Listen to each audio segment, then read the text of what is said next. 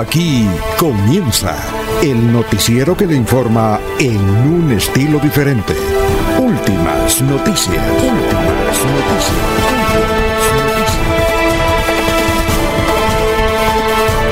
La información analizada por los expertos, sin sesgos, explicada con detalles, sin tanta carreta. Últimas noticias por Radio Melodía, también por Facebook y YouTube Radio Melodía. Director Alfonso Pineda Chaparro.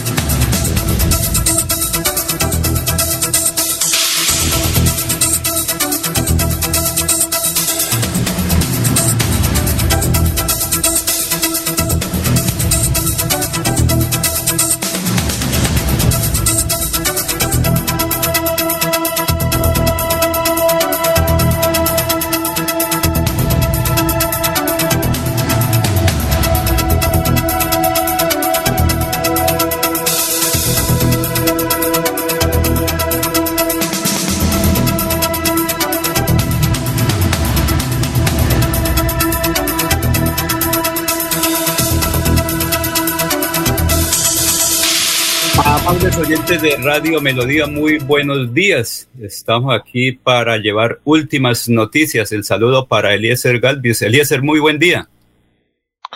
Don Laurencio, muy buenos días. Pues un comienzo de semana ya entrando en esta etapa eh, especial de la Navidad, Laurencio, con una tradición muy grande del pueblo colombiano, de los santanderianos, inician las novenas de aguinaldos antes era una, era una eh, religión que comenzaba en el 16, ¿no, Laurencio?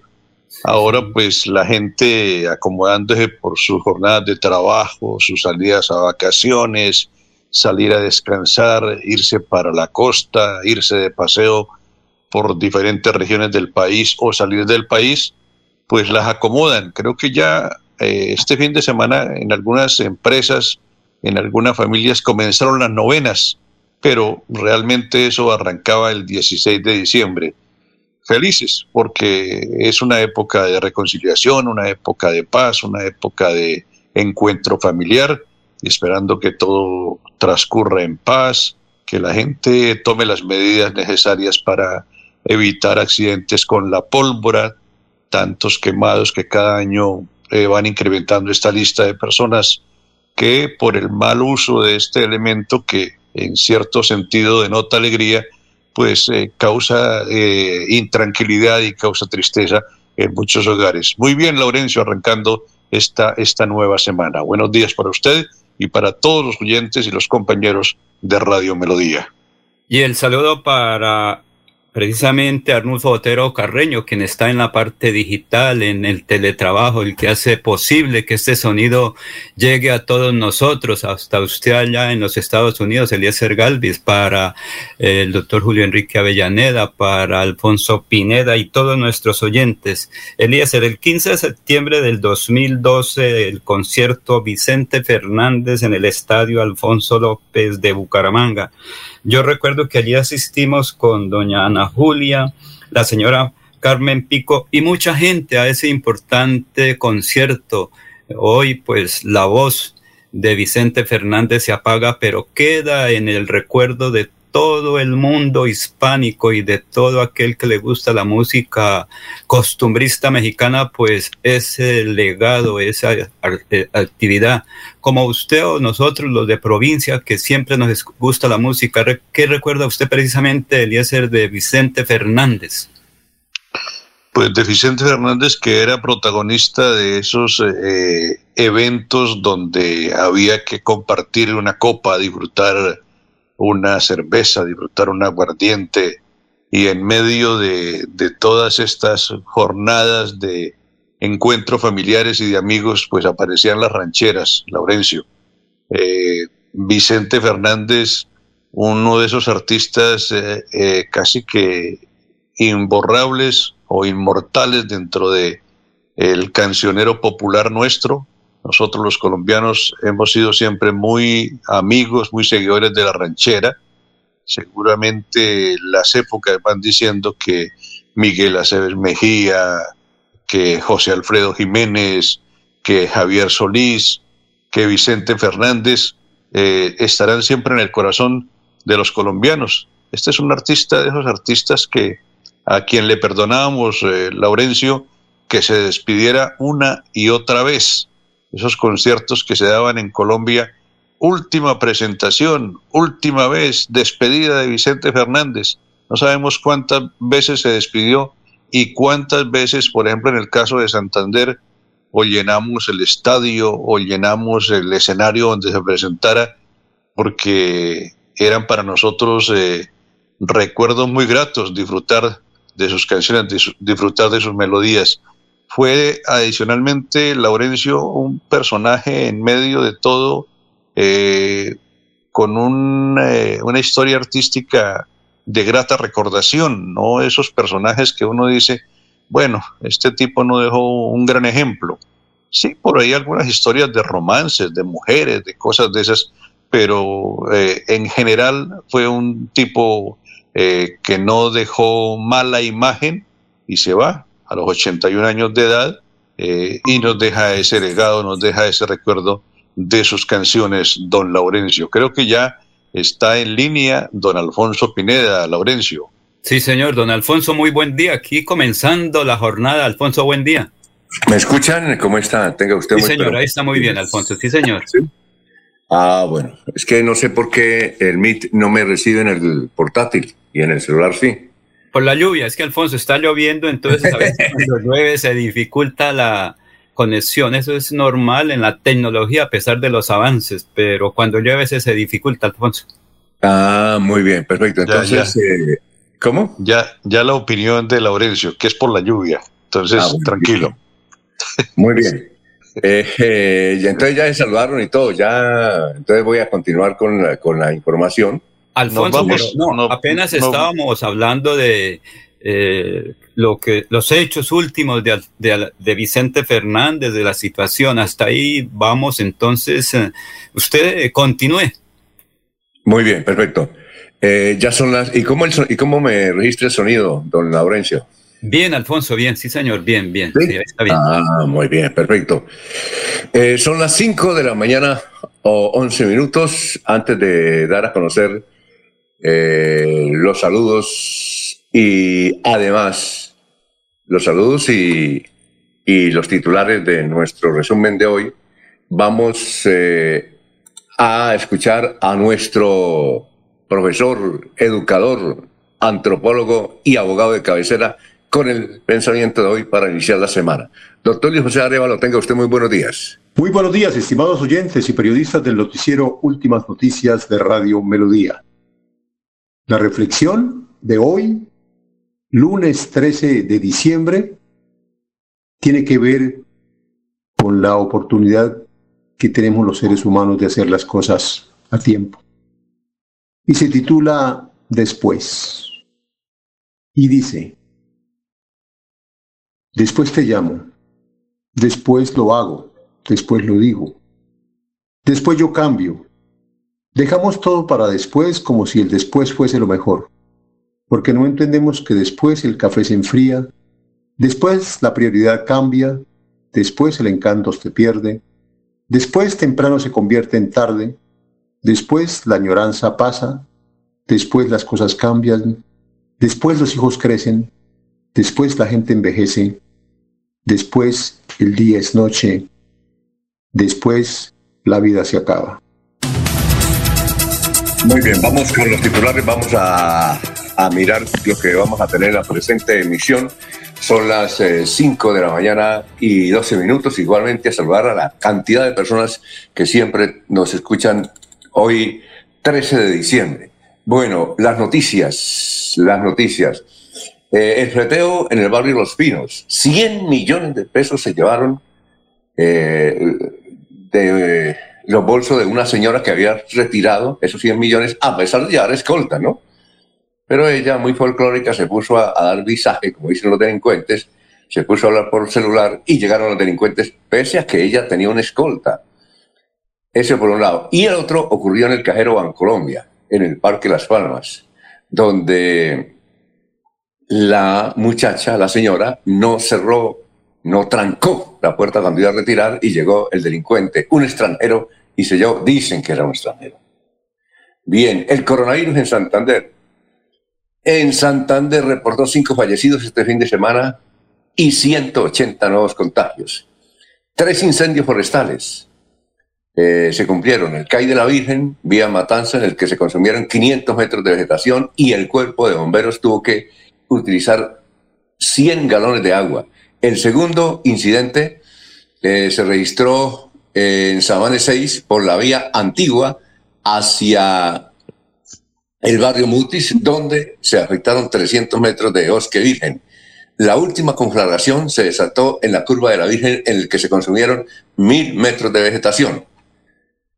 Bien, se cumplió el sábado una oración por la salud de Ángela Hernández, está en el Hospital Internacional. Fue muy nutrida esa oración y además también por las redes sociales. Cerradas operaciones en, el aeropuerto de Barranca Bermeja por fallas en máquina de bomberos. Desde Valledupar llegará un vehículo de bomberos para el aeropuerto de Yariguíes. Y hay movimientos en las listas a la Cámara. o hasta hoy en plazo. Tenemos datos. Por ejemplo, lo que ha causado más sensaciones que la esposa de eh, Edwin Ballesteros, del Centro Democrático, ocupará el segundo lugar en la lista a la Cámara después de eh, Oscar Villamizar. Y eso ha causado una enorme protesta en algunos sectores a nivel nacional. Eh, dos hombres fueron asesinados en Florida Blanca, William Parra Murillo, alias Coco, y Sergio Andrés Conde Cabrera, alias El Conde, fueron asesinados durante la noche del sábado y la madrugada del domingo. El primer caso se registró en la cumbre y el segundo en Zapamanga. Las autoridades investigan para dar con el paradero a los responsables. Cristian Rueda, el director del IMEU, fue condenado a nueve años de prisión por celebración indebida de contratos y peculado por apropiación. El fallo fue apelado por la defensa. Igualmente, a ver, más de 115 mil dosis de refuerzo contra el COVID se han aplicado en Santander. Otras 47 mil vacunas fueron entregadas en los 87 municipios. El 15 de septiembre del 2012, Vicente Fernández se presentó en el Estadio Alfonso López. Al menos 25.000 espectadores lo vieron y oyeron por última vez en Bucaramanga. Fue su despedida, por lo menos en la capital de Santander. Oye, Eliezer. Alfonso. Cuál, cree que es el, la ciudad que más, donde más vende disco en Colombia, eh, don Vicente Fernández? ¿Cuál cree usted, don Eliezer? Pues yo creo que en esa lista debe estar Bucaramanga como una de las principales consumidoras de ese producto de Vicente Fernández, eh, porque, a ver, el eje cafetero es muy, muy de tangos, muy de, otro tipo de música, de, muy de música de cantina. Pues Santander, tal vez Boyacá, eh, no sé, Alfonso, ¿qué dato tiene? Bueno, el dato es Cúcuta. Mm. El Cúcuta, tanto el que ayer desde las 11 de la mañana, tan pronto se conoció la muerte de don Vicente Fernández, se reunieron muchísimos mariachis en esta dirección. Yo no conozco Cúcuta, pero en Cúcuta, en esta dirección, a ver, le doy acá, a mí, aquí me enviaron, en la calle novena, entre avenidas Quinta y Sexta, donde cantaron e interpretaron hasta pasadas las seis de la tarde todos los temas de Vicente Fernández. ¿No le parece? A mí me sorprendió que Cúcuta, ¿no? Y, yo recuerdo que a veces que hacían, cuando hacían conciertos aquí en Bucaramanga, venía, llegaba y no había en Cúcuta, venía mucha gente de esa, de esa ciudad. Alfonso. ¿Quién me decía? Don Laurencio, ¿qué me decía? Si quiere le presento mis titulares y luego también el resumen de las, uh, del clima, porque eso no lo hemos hecho. Ah, bueno, entonces vamos con, ya vamos con los titulares. Eh, no sabíamos, es que no sé por qué tengo el inconveniente, es, es que yo cambié de portátil y en el portátil no me entran dos cuentas así fluidas, que es, eh, eh, no sé si es un problema técnico, la cuenta de Gmail y la cuenta de Meet. No sé qué mm. pasa ahí, ¿no? Mañana tendrá todo, Alfonso, porque es que apenas está, eh, el sistema está operando, apenas comienza, Alfonso. No, no, pero eso es raro, ¿no? Debe, haber algún, algún intríngulis ahí, ¿no? Don, don Eliezer, ¿usted qué sabe de eso? Sí, señor, adaptar, adaptar el sistema, eso es muy sencillo. Ah, Ahí alguien le da una manita a usted con sus conocimientos que cada día se van ampliando más en esto de la tecnología. Hoy, cacharreando, decimos nosotros, logra eh, superar ese impasse, don Alfonso. Yo tengo mi asistente, el hijo de un gran amigo suyo. Claro. Socha Costa, Edwin, sí, Él, le arregla su, él le arregla su dificultad en el día de hoy, Alfonso. Uy, pero por supuesto. Muy bien, eh, entonces eh, vamos a terminar aquí con los titulares de las noticias. Bien, eh, hacen un llamado para proteger bienes arqueológicos de Barichara. Activistas dicen que hay terrenos en bienes que aún no se han protegido. Esto está hoy en el periódico El Tiempo, en toda una página. A nivel nacional, el doctor Duque, presidente, sorprendió a todos los colombianos de elevar el 10% del salario mínimo a partir del año entrante. Queda en un millón de pesos. No se contabiliza el transporte. Y desde luego hay muchos que protestan, pero la mayoría lo está apoyando. un millón de pesos, el 10%, es mucho. Es la primera vez que en Colombia que se da un porcentaje de esta naturaleza, dicen los entendidos. Bueno, y la señorita Colombia que va entre las cinco, ¿vio el reinado, don Laurencio o don, don Eliezer? Yo no tuve la oportunidad, Alfonso. Bueno. Una parte es Alfonso, sí. Muy bonita, eso fue en Israel, muy bonita la, la colombiana que va entre las cinco primeras. La que ganó fue una de la India, Miss India, una Sanduj.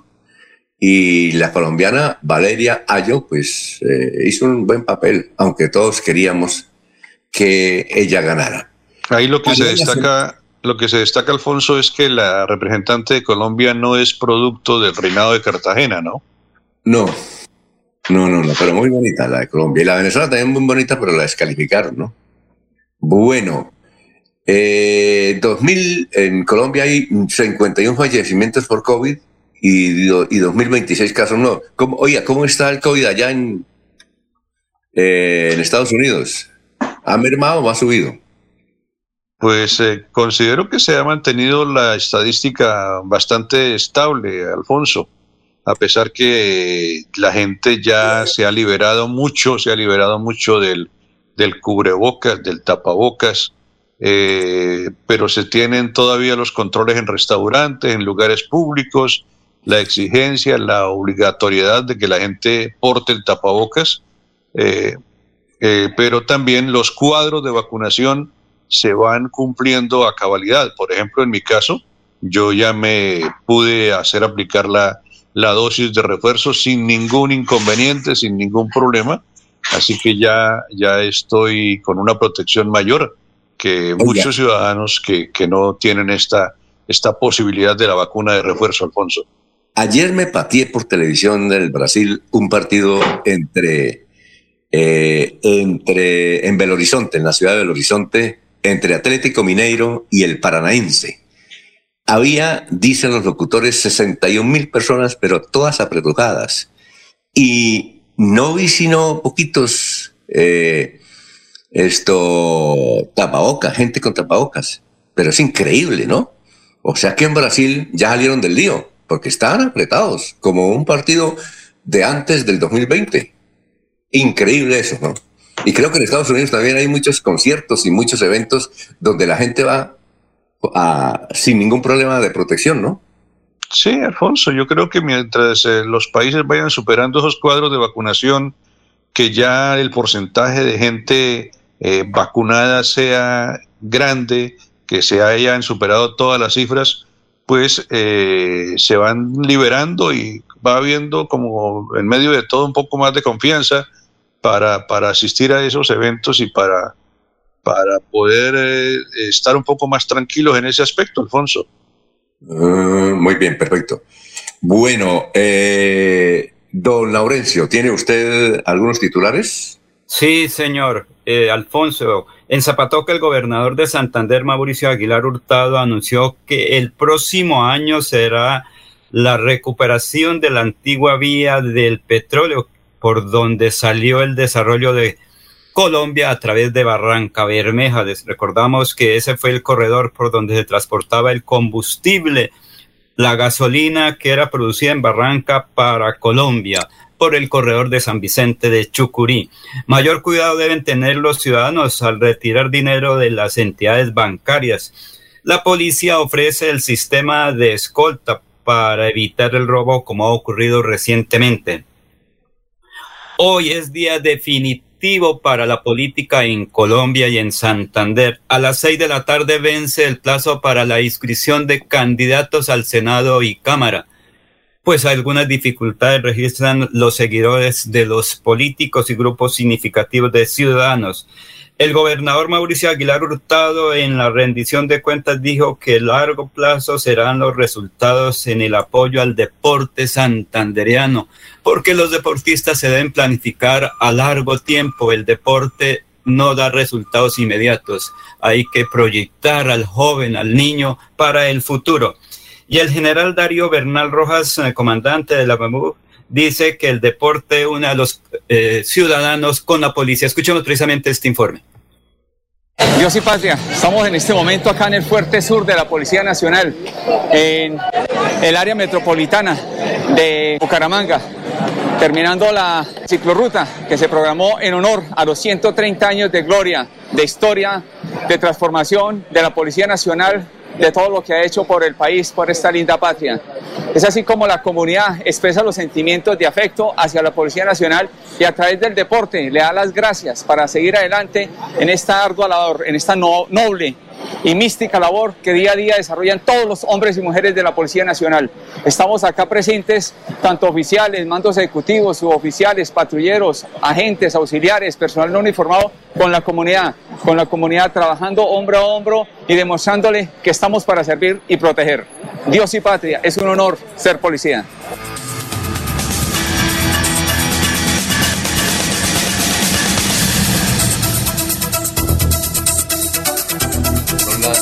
De la mañana, 25 minutos. Eliezer, ¿usted tiene el, informe del tiempo? Eliezer, ¿me escucha Laurencio?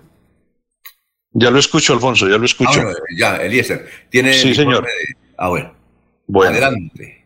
Bueno, el clima en este día aquí en la zona de la Florida, en San Cloud, tenemos 18 grados centígrados. La temperatura máxima de este, de este día será de 28 grados. En la ciudad del Socorro, la capital de nuestra provincia comunera, 18 grados centígrados en este instante, la temperatura máxima será de 33 grados en el Socorro. En el municipio de Málaga, Alfonso, 12 grados centígrados es el clima actual. Eh, hay eh, lluvias en eh, jornadas de la tarde. El clima máximo en la ciudad de Málaga será de 23 grados centígrados. La ciudad de Barranca Bermeja registra en este instante 24 grados centígrados. La temperatura máxima será de 39 en Barranca Bermeja. El municipio de San Gil, 19 grados centígrados. El clima en la actualidad, la temperatura máxima será de 33 grados centígrados. El municipio de Vélez registra en este instante 8 grados centígrados. Clima frío, clima delicioso para estar bajo las cobijas y 25 grados será la temperatura máxima en el municipio de Vélez. El municipio de Puerto Vilches muestra en este instante una temperatura de 23 grados centígrados. La máxima será de 39 grados en el municipio de Puerto Wilches. La ciudad de Bogotá, la capital del país, registra 8 grados centígrados, clima igual al del municipio de Vélez y la temperatura máxima será de 23 grados centígrados. Nuestra capital, la ciudad de Bucaramanga, 19 grados centígrados en la actualidad y la máxima de Bucaramanga será de 31 grados centígrados, don Alfonso. Bueno, vamos a saludar a la gente que ya nos acompaña desde hace rato. Eh, a ver, en, Santander presente en el parque, a ver, a ver, son muchos comentarios. Gustavo Pinilla, Joana Milena González, esposa del, del representante de Ballesteros, inmiscuido en casos de corrupción. Santander presente en el Parque Santander es dirección. René Alexander Parra Castellano, para destacar en el Centro Democrático la inscripción de la señora Liliana de Cote en fórmula con Néstor Díaz Saavedra. Ah, bueno, no sabíamos eso. Eh, René Alexander Parra Castellano y la bandada de senadores del Partido Liberal por diferencias con el expresidente César Gaviria ahonda la crisis en confirmar la lista al Senado y los senadores por Santander la tendrán tan difícil que solo uno logrará su revisión. En el corte en repartidora será en el Partido Liberal más de 70 mil votos. Estamos saludando a don Ramiro Carvajal de Deportivos Carvajal, que hoy le tenemos una nueva presentación para el informe de Diego desde Estados Unidos. Igualmente un saludo para Aníbal Navas Delgado, gerente general de Radio Taxis Libres, que tiene el teléfono 634-2222. Eh, para Benjamín Gutiérrez, Juan José Rincón Lino Mosquera. Eh, hay mucha gente, yo que me puse a mirar de gente que 225 personas que miré ayer de tantos mensajes que nos llegan, no podemos eh, mencionarlos a todos por falta de tiempo y además porque se me van borrando aquí, pero un saludo para ellos. Igualmente para Peligan, Lino Mosquera, Juan José Rincón Jairo Alfonso Mantilla, Oiga, eh, vi un, un, Twitter, no sé si Eliezer, eh, lo vio, o, bueno, como usted no tiene Twitter, tiene que meterse al Twitter, don, don Laurencio. Señor. Eh, eh, dígale a Karen que le abra el Twitter, es bueno para que usted conozca. Es que William Mantilla, el hijo de Jairo Alfonso Mantilla, Ah, pero Alfonso, primero felicitemos a don Jairo Alfonso Mantilla. No, déjeme terminar, déjeme terminar. Ah, ya. Entonces estaba eh, Jairo, eh, William Mantilla, el abogado, el menor de, esa casa de los Mantilla, hermano obviamente de Héctor Mantilla, exalcalde de Florida Blanca, felicitó al papá. El hijo, papá, felicitaciones, Jairo Alfonso Mantilla, que será el próximo candidato a la alcaldía de Florida Blanca. Que será, no sé si usted vio ese, ese Twitter, Eliezer. No, vi la mención del cumpleaños de, del personaje cabeza de familia, Alfonso. Oiga, Laurencio, sorpresa, cuente, ¿usted tiene la chiva o no? Alfonso, recuerde que yo dije hace mucho tiempo y me llamaron, me cortaron la oreja, que no me hicieron con eso. Pero Alfonso, mire, pero legalmente hay que esperar, ¿oyó? Hay que esperar. Pero, no, porque si, Alfonso, si, si eh, el nuevo el nuevo contralor departamental inhabilita a su esposa. Recuerde que Freddy Antonio no, está inhabilitando a la esposa para hacer no, no, ella no, a la Cámara por Santander. No, ella no va a la Cámara, inclusive ella, no, va a ir, no, ella no va a ir al, ella no va a ir al Congreso, pero sí su votación la va a tener con Jaime Urán al Senado. No sabemos a la Cámara con quién, pero sí al Senado. No, es que nos pareció curioso de que Jairo Alfonso Mantilla quiera ser candidato a la alcaldía de Florida Blanca. Esa, no la sabíamos. Pero Alfonso, pero mire, eh, eh, en derecho si eh, Héctor Guillermo Mantilla es representante de la Cámara, inhabilita a su señor padre para ser candidato. ¿yo? Entonces, en eso, yo ah, creo que ahorita hay el pronunciamiento. Bueno, sí, claro, claro, pero ¿por qué puede ser en esta, puede ser dentro de seis años? O ocho años. Es que digo que la noticia es la impresión que no sabíamos que el don Jairo quería ser candidato a la alcaldía de Florida. Fue diputado en 1992, creo, pero eh, está dedicado a sus actividades. Y concejal de Florida Blanca, Alfonso. Él ya fue concejal de Florida Blanca. Ahí inició su carrera política Jairo Alfonso Mantilla, concejal.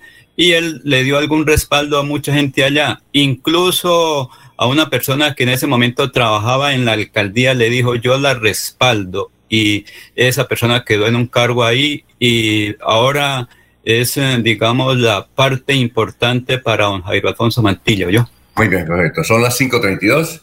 Vamos a hacer una pausa. Gracias por escucharnos. Estamos en Radio Melodía. Melodía Bucaramanga desea a sus oyentes. ¡Feliz Navidad!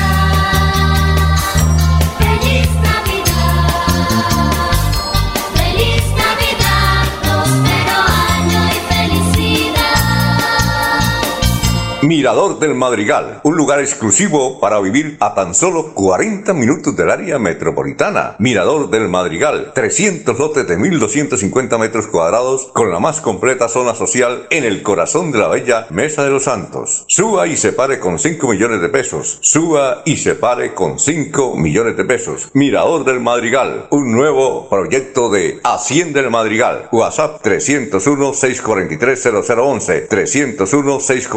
0011 301 643 0011. Comercializa Incomesa. Conocer el municipio más alto de Colombia es caminar por una de las reservas de vida más grandes y vitales del país, el Páramo de Santurbán, el encargado de proveer el agua para 48 municipios del país en Santander y norte de Santander. Santander está listo para ti. Ven al municipio de Betas y atrévete a conocer la experiencia que ofrece Santander para el mundo. Somos siempre Santander. Gobernación de Santander, siempre Santander. En nuestras tiendas, como Ultrasan Hogar, adquiere electrodomésticos, muebles, computadores, bicicletas, motos y muchos productos de las mejores marcas, pagando de contado o a crédito por medio de nuestros convenios con electrificadora, libranza o personal. Visita nuestra tienda online comultrasan.com. Multiactiva, vigilada super solidaria.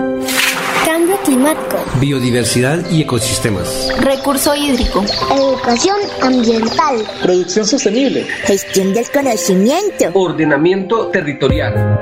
Si te interesan estos temas, vamos juntos a conversar, porque tus ideas van a pegar. Con tus aportes construiremos las claves del futuro ambiental de Santander. Pégate al Plan de Gestión Ambiental Regional Pegar 2022-2033. Corporación Autónoma Regional de Santander. Esta es una Navidad para reencontrarnos con la familia y compartir abrazos, sonrisas y momentos únicos. Cajazán les desea una feliz Navidad y un grandioso 2022 con momentos muy especiales de bienestar y felicidad. Vigilada Super Subsidio. Se va la noche y llega últimas noticias.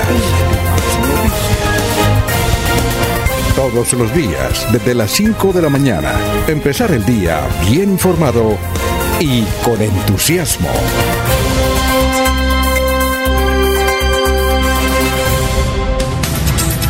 Ya son las 5 de la mañana, 35 minutos. Antes de ir con el historiador, nos Alfonso. el doctor Jairo Alfonso Mantilla. Dice que él no, que mucho, mucho malo nosotros porque él no quiere ser ni alcalde ni candidato. Él está dedicado a la actividad comercial que le va muy bien. Le va muy bien. Entonces, ¿para qué va a dejar? Él sigue la política desde, desde los re- a- alrededores. Pero era su hijo William, Enrique, que el que dio esa noticia y mucha gente comenzaba a llamar y preguntar, oye, Alfonso, ¿eso es cierto? Mire lo que están escribiendo. Yo dije el lunes, el lunes hablo, pero entonces el, doctor Jairo dice nada. Y estoy seguro que él no va, así le rueguen, porque él, él se dedica a servir en su próspera actividad comercial, le va muy bien, eh, y en política eso le meten a... Hay muchas zancadillas y él no está para eso. Muy bien, ¿qué iba a decir, don Laurencio, antes de ir con el historiador que ya nos está esperando? Alfonso, es que un oyente desde, Florida Blanca dice lo siguiente, eso es nepotismo, que es lo que la familia Mantilla, Rueda Mantilla, Serrano han luchado en ese municipio por lograr que no una familia acuda a todo, que lo importante es que se desarrollen los programas de, de progreso para Florida Blanca, pero que según entiende él, don Jairo Alfonso Mantilla Serrano no acepta ser candidato a la alcaldía de Florida Blanca. No, y eso está En bien. el próximo debate y después, porque él está, Y eso está bien. dedicado Eso está a, bien. los- a las actividades eh, Y empresariales. eso está bien, que no se meta a la política, porque eso de la política no. eh, Es muy difícil, es muy difícil realmente. Y además el desprestigio que tienen los políticos es impresionante. Mucho desprestigio por culpa de ellos, mentirosos. Eh, quieren, mejor dicho, No, no, no hablo acá para no perder muchos amigos. Bueno, vamos con eh, nuestro amigo eh, Carlos Augusto González. Carlos, ¿cómo está? Muy buenos días. Buenos días a la mesa de trabajo y a los oyentes. Hace 50 años esta fue la noticia más importante en Santander. Bucaramanga enfrenta escasez de agua por un deslizamiento en la planta de abastecimiento de la Flora. El alcalde José Luis Mendoza calificó de muy delicada la emergencia. Asumirá como director seccional de ACOPI el doctor Ricardo Alberto Ramírez Botía. Es egresado de la Universidad Industrial de Santander y cursó una especialización en Manchester, Reino Unido. Y hace 25 años fue noticia lo siguiente. Con la presencia del presidente Ernesto Samper y el alcalde de Bucaramanga, Carlos Ibáñez, se inaugurará a las 11 y 30 de la mañana el Centro Metropolitano de Mercadeo, construido donde se encontraba la antigua plaza de Mercado Central que sucumbió a un incendio en 1979. El Instituto de Fomento Industrial premió a cuatro empresas del departamento que se distinguieron por su liderazgo en distintos campos. Son ellas la Corporación Financiera Santander, Coc Central, Alimentos Don Jacobo y Transejes. Cordial saludo a todos. Siga usted, don Alfonso. Oiga, Elías, ¿usted ha ido a España? No, señor. Ah, usted ha ido a Alemania, ¿no? Sí, señor. Y otros países. Es que Es- eh, España pasé por Barajas, pero no, no, no me bajé de, no salí de, del aeropuerto, Alfonso. es que usted sabe de dónde copió o, o dónde ideó. Eh, primero, eh, indicar que quien construyó y sacó adelante esta plaza fue Carlos Ibáñez Muñoz. ¿Usted sabe de dónde ideó esta plaza del Mercado Central eh, don Carlos Ibáñez? No, señor, pero me parece que es uno de los temas importantes de este recorderis que nos hace el historiador, Alfonso. de Madrid. Esta plaza eh, fue, se quemó en 1989. En 1979, eh, Eliezer, 1979. Usted está, todavía estaba en Barbosa. ¿En, en Barbosa Estéreo o en el radio? En la, la voz del río Suárez y en Ondas del Carare en Vélez. Y el asistente era Ernesto Alvarado, ¿no? Si mal no estoy. No, tenía más, era más asistente Laurencio. sí. Por, Por esa época. Elías se recuerda a las ferias, a las transmisiones Sí, de sí. fútbol, a las, Mire, a las Elie- actividades deportivas. Eliezer, y folclóricas con Pedronel Silva Mateo, ¿recuerda? La idea es que alguien podrá algún día descubrir la verdad. Esa plaza la incendiaron, es decir, le provocaron un incendio, querían destruirla, porque la única forma de renovarla era destruirla. Pero lo hicieron a medias. Creo que no alcanzó a morir nadie, pero sí muchos los afectados. A esa plaza en, mil- en febrero de 1979 le echaron candela. Y le digo porque cuando eso yo estaba en mis primeros años de periodismo y me tocó ir a cubrir y don Jaime Flores Ochoa me daba el cambio y se me incendió la camisa, me tocó quitármela. Porque me, eh, lo, lo hice allá y, y, bueno, los bomberos me auxiliaron, ¿no? Pero se me acabó la camisa. Bien, eh, esa plaza fue, entonces Carlos Ibáñez estuvo en España, él quiere mucho España, de de por sí la familia vive en España, y entonces trajo esta idea y la sacó adelante contra viento y marea, ¿no? El doctor Samper le ayudó bastante, César Gaviria y Samper le ayudaron bastante eh, para sacar, y obviamente Horacio Serpa Uribe, que era el que mandaba en el gobierno, ¿no? Bueno, eh, ¿qué otro dato histórico antes de ir con don Jorge Caicedo recuerda usted de esta historia y las noticias de don Carlos? Pues la vigencia todavía por esa época entonces del nombre de eh, José Luis Mendoza Cárdenas como alcalde en los- hace 50 años de la ciudad de Bucaramanga. Eh, también eh, toda una vida del acueducto de la Flora.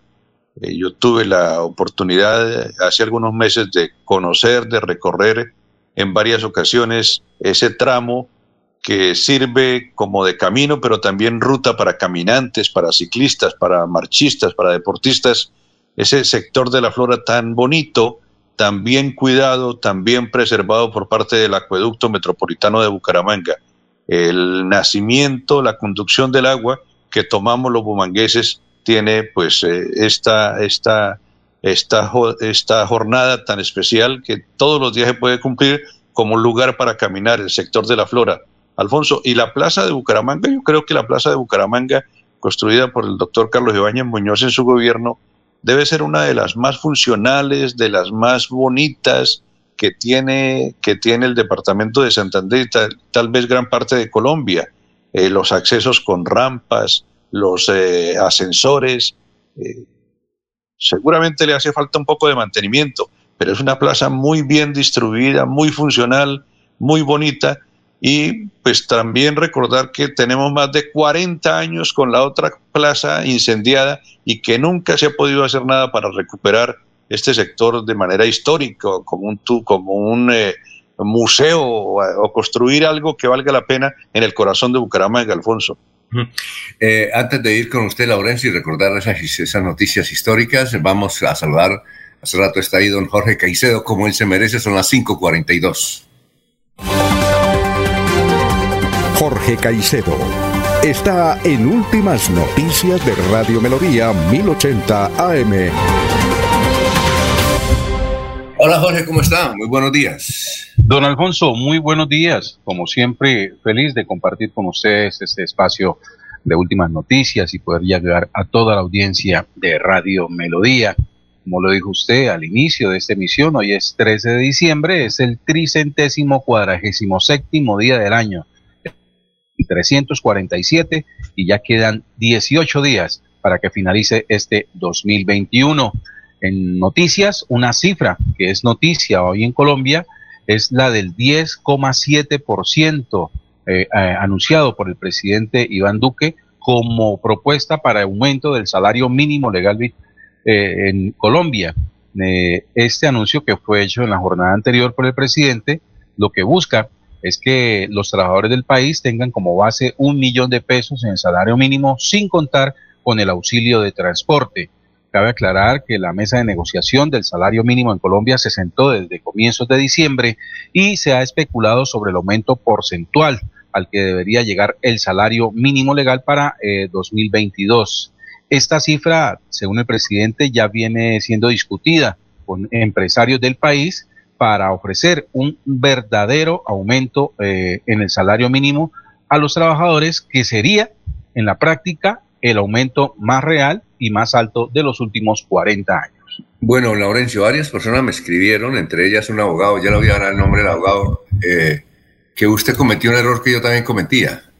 Y es, dice, dice René Alexander Parra Castellano, que es abogado y se la pasa mirando en internet todo lo de la ley electoral. Dice, se equivoca el señor Laurencio Gamba si Héctor Mantilla logra su curul, no inhabilita a su señor padre, y eh, exacto, no inhabilita a su señor padre. Es que hay, eh, eh, Laurencio, si hay esto, un representante a la Cámara, cualquiera, y su hermano puede lanzarse a una alcaldía, aún del departamento lo puede hacer, lo puede hacer, sí. Lo contrario no se puede.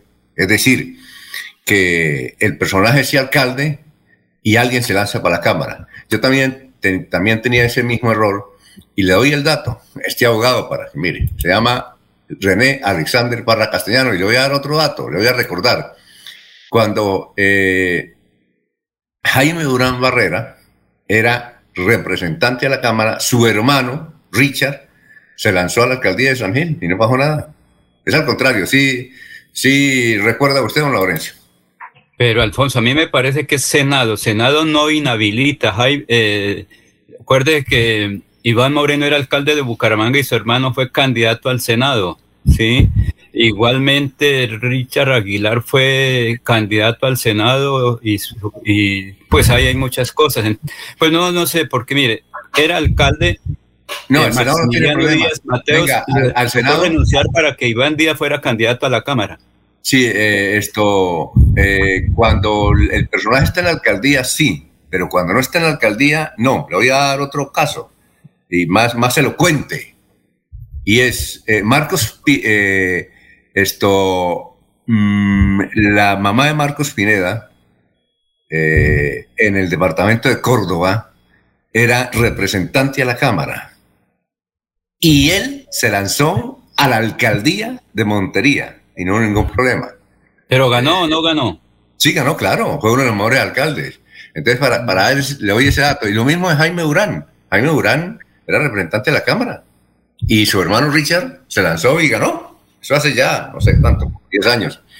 Muy bien, 5.47, vamos a una... Pero, Alfonso, pero lo de la plaza de mercado, según dicen, eso era lo que se llamaba antes la plaza de San Mateo, que fue quemada el 6 de febrero de 1979, que fue cuando usted llegaron los periodistas y la gente se informó, fue a través de la radio de ese incendio, porque los usuarios y los propietarios llegaron a las 6 de la mañana, encontraron fue todo quemado y posteriormente mucha gente fue reubicada en el ¿se acuerda? Comercio Pegali y en la parte baja de lo que era la otra plaza de mercado San Mateo, donde eran las carnes. Ahí fueron reubicadas las personas. Pero, o sea, Duró cuatro años la construcción de la plaza No. central de mercado. No, no, la plaza, la, donde está la plaza de mercado central no era San Mateo, San Mateo es la otra.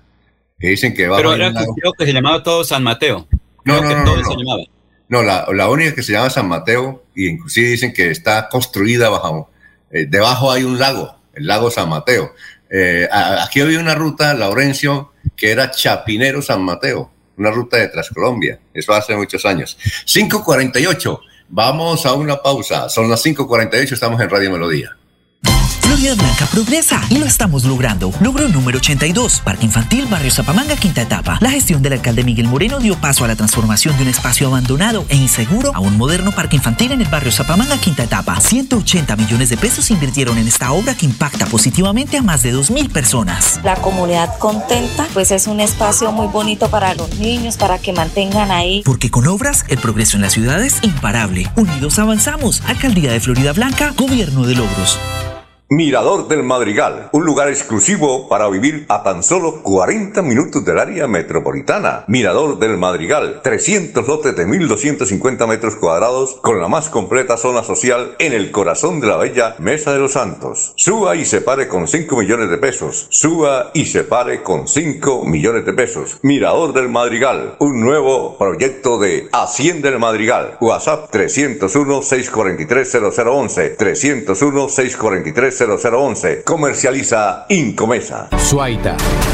Seguimos adelante con los estudios y diseños para la optimización y mejoramiento de los acueductos de los corregimientos de Real y San José de Suaita. Más de 2.400 habitantes beneficiados, 41 empleos directos e indirectos, una apuesta hacia el bienestar de las familias santandereanas con agua potable. Agua siempre para todos.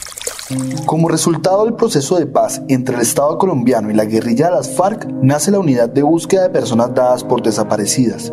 Y en esta ocasión hemos llegado al departamento de Santander, en convenio con el Comité de Solidaridad con Presos Políticos y con apoyo financiero de la organización internacional Diaconía. Queremos ayudarte a encontrar a tus familiares o amigos desaparecidos en el marco del conflicto armado dentro del departamento de Santander, en la provincia de Soto Norte y en el área metropolitana de Bucaramanga. Te invitamos a comunicarte con nosotros a través de nuestros números 320-910-3080 o 312-461-2858. Recuerda, 320-910-3080 o 312-461-2858. Recuerda que esta es una labor de carácter netamente humanitario y no tiene ni tendrá costo alguno. Proyectados en el futuro y el bienestar de nuestra gente. Trabajamos todos los días en, paz, cuidando el medio ambiente. En paz,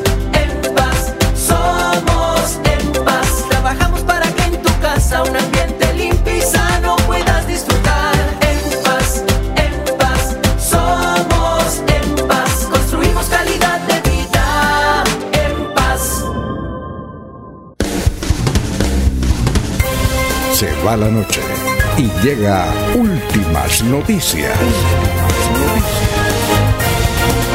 Todos los días, desde las 5 de la mañana, empezar el día bien informado y con entusiasmo.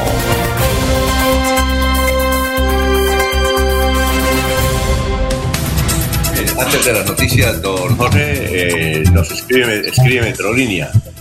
Metrolínea dice lo siguiente, atención, informamos a nuestros usuarios que debido a que los conductores de bus del operador Movilizamos mantienen bloqueada la salida del patio taller, se tendrán retrasos en el inicio de la operación del sistema de Metrolínea para el día de hoy lunes. Bien, Jorge, noticias a esta hora.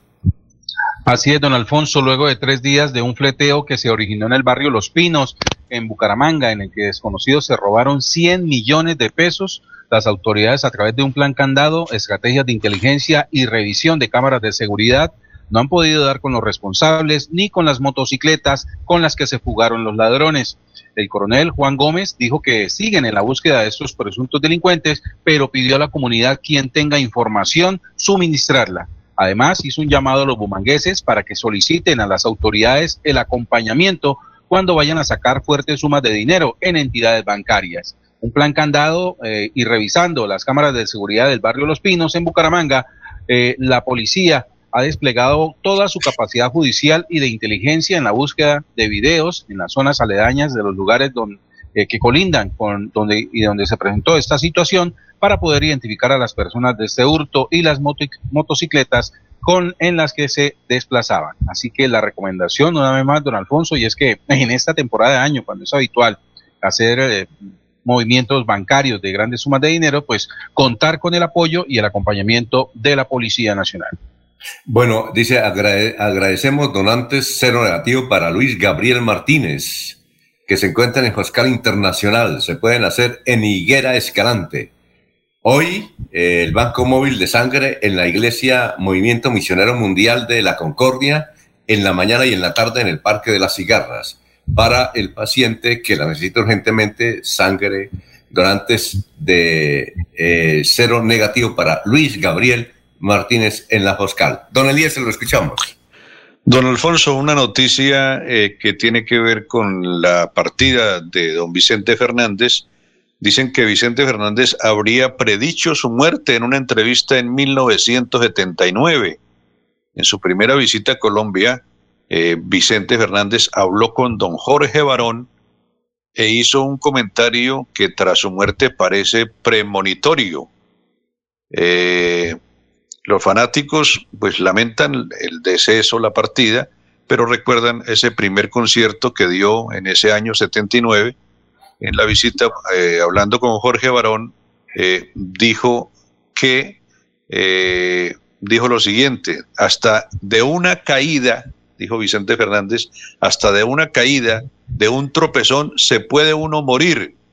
Yo creo mucho en el destino, y de allá arriba es de donde se dice la última palabra, refiriéndose tal vez a Dios. Así es que a mí los temblores, por esa época sucedió algún temblor en Colombia, me tienen sin cuidado. A diario ando temblando de nervios. Eh, eso es un temblor más que un temblor, un temblor más o un temblor menos, dijo en aquel entonces el músico cuando apenas tenía 39 años. Entonces no es premonición de la muerte pensaría yo, Alfonso, sino más bien de la manera como iba a, enfermarse, que fue por un resbalón, por una caída, por un tropezón. Entonces dice, decía Vicente Fernández, cuando tenía 39 años en la entrevista con Jorge Barón, hasta de una caída, de un tropezón, se puede uno morir. Oiga, yo recuerdo, Eliezer, que en 1912 él estuvo en Bogotá. Vicente ¿1912? Perdón, 2012, 2012. 2012 no, 2012, 2012. 2012 yo fui, estaba en Bogotá porque eh, íbamos a hacerle para el Canal Trono una entrevista a, eh, a J. Mario. Y él eh, en televisión, pues yo tuve que esperar mientras que estaba en el programa de la mañana y ahí estaba Vicente Fernández. Y yo recuerdo que una de las preguntas que le hizo J. Mario era por las canciones y Vicente Fernández le confesó que él estaba grabando canciones, muchas canciones, para sacarlas después de la muerte, es decir, de, que él muriera. Dijo, yo, y eso era eh, hace que nueve años. Dijo, yo estoy grabando muchas canciones eh, allá en mi rancho, que donde acomodamos un estudio, precisamente para cuando yo muera, mis muchachos tengan algo de qué agarrarse. O sea que de ahora en adelante vamos a escuchar nuevas canciones grabadas en ese tiempo, 2011 o 2012. Ese dato interesante también, ¿no? Alfonso, yo estuve este fin de semana durante tres días, desde el viernes, en un restaurante mexicano cumpliendo una labor. Eh, y ayer, ellos en, en, la zona de la cocina, donde están los, los cocineros, los chefs, se acompañan de música. Los días anteriores pues era una música muy muy variada, folclore de diferentes países, el reggaetón, no sé qué tipos de música. Pero ayer, Alfonso, eh, se dedicaron a oír casi que un concierto de Vicente Fernández y dentro de las canciones yo escuché muchas canciones que nunca había oído. Seguramente ya van a comenzar a aparecer, como usted dice, eh, temas que, que, el personaje grabó para que sean eh, lanzadas, para que sean promocionadas después de su muerte. Y, otra cosa que decía J. Mario, que él comentaba precisamente luego en la entrevista, dijo, eh, yo llegué un 17 de septiembre a México, me fue a esperar un carro particular y en el carro particular el señor sintonizaba canciones, eh, una emisora eh, de canciones de Vicente Fernández. Y entonces le dijo, eh, oye, cambia la emisora. Entonces el conductor cambió la emisora y estaban escuchando canciones de Vicente Fernández. dijo, oiga, ¿usted me está tomando el pelo? Dijo, no, no, no, era señor, yo aquí tal. Y le puso todas las emisoras clase, clase de la banda AM y eh, estaban en canciones de Vicente Fernández. Pues resulta que el 17 de septiembre, le, le, explicaron a J. Mario, es el, día es el Día Nacional de México. Pero también consagran ese día al día de Vicente Fernández. ¿Sí me hago entender? Entonces la gente le da más relación a Vicente Fernández que al Día Nacional de México. interesante. Bueno, Laurencio, lo escuchamos. Son las 5.57. Alfonso, es que rendición de cuentas con el gobernador de Santander el pasado viernes en Zapatoca. Allí pues el gobernador de Santander habló bastante, dijo que se está cumpliendo con las actividades de su gobierno, pero escuchemos qué dice el gobernador de Santander, Mauricio Aguilar, rendición de cuentas en Zapatoca. Bueno, sin duda hoy nos sentimos muy satisfechos de, ir avanzando a lo que nosotros nos propusimos en la construcción del plan de desarrollo. Sin duda le hemos apostado mucho al sector rural en materia de vivienda, de cerrar esas brechas de inequidad que hay eh, en nuestra población santanderiana, en vivienda, agua y saneamiento básico, vendrán inversiones en materia de infraestructura vial, que eso nos permite que tengamos un campo más competitivo. Necesitamos comenzar ya las ejecuciones de los grandes corredores viales que nos van a permitir lograr generar mayor productividad y competitividad en nuestro departamento. Tenemos eh, en la construcción de placahuellas, pero creo que le hemos apostado también a importantes sectores como la educación de nuestros niños, de nuestros jóvenes, lo que nos propusimos. El pacto funcional sin duda hoy comienza ya con un 23% de ejecución, 38% también ya tienen cierre financiero. Esperamos al final del mandato del presidente Duque del 80% tengan cierre financiero al final de nuestro mandato el 90% de cierre financiero en todos los componentes, principios. Lo más importante es seguir articulando ese trabajo con cada una de las instituciones, trabajar en equipo con nuestras alcaldesas, nuestros alcaldes y desde luego seguir haciendo gestión, eh, evitar que 22 S se liquidaran que tenían alto riesgo financiero, de salvavidas a nuestra república, el departamento está fortalecida. Hoy creamos también la nueva S departamental de San Vicente de Chucurí, vamos a entregar una dotación de alrededor de 38 ambulancias duplicamos nuestra capacidad instalada de camas UCI en todo el departamento. Hay una república fortalecida que sin duda nos permite prestar una mejor atención. Logramos también eh, con la ley de punto final eh, generar importantes recursos para pagar esos pasivos que se tenían tanto con las IPS, con los proveedores. Recibimos recursos por pago de atención migrante a la población migrante. Ese desarrollo que tanto anhelamos para el departamento de Santa Todo esto ¿Cómo se integra para el desarrollo del turismo y Santander para el mundo, gobernador? Todo se integra precisamente porque cuando hay instituciones fortalecidas, hay sectores fortalecidos, pues nos permiten generar mayores oportunidades. Hoy desde Zapatoca, donde anunciamos la construcción de la pavimentación Zapatoca, Galán, Barichara, más de 150 mil millones, donde vamos a culminar las ventanas de entre Zapatoca a Girón, se convierte en uno de los corredores más turísticos e importantes del departamento de Santander. La antigua ruta del petróleo se denominará de ahora en adelante el corredor turístico de los Yariguíes, porque ese será el corredor que conectará también al embalse de Topocoro. El otro año comenzaremos estudios y diseños para comenzar a avanzar entre Zapatoca, Betulia, San Vicente y que realmente nos permita seguir generando un potencial importante en materia turística, en materia de deportes de aventura, turismo de naturaleza, avistamiento de aves, en el crecimiento de exportaciones, en la realización de eventos internacionales, en la integración de cada una de las provincias, pues nos va a permitir que cada día posicionemos. Somos el segundo departamento más biodiverso, somos el sexto departamento más innovador, somos el tercer departamento con mayor crecimiento en exportaciones no mineroenergéticas.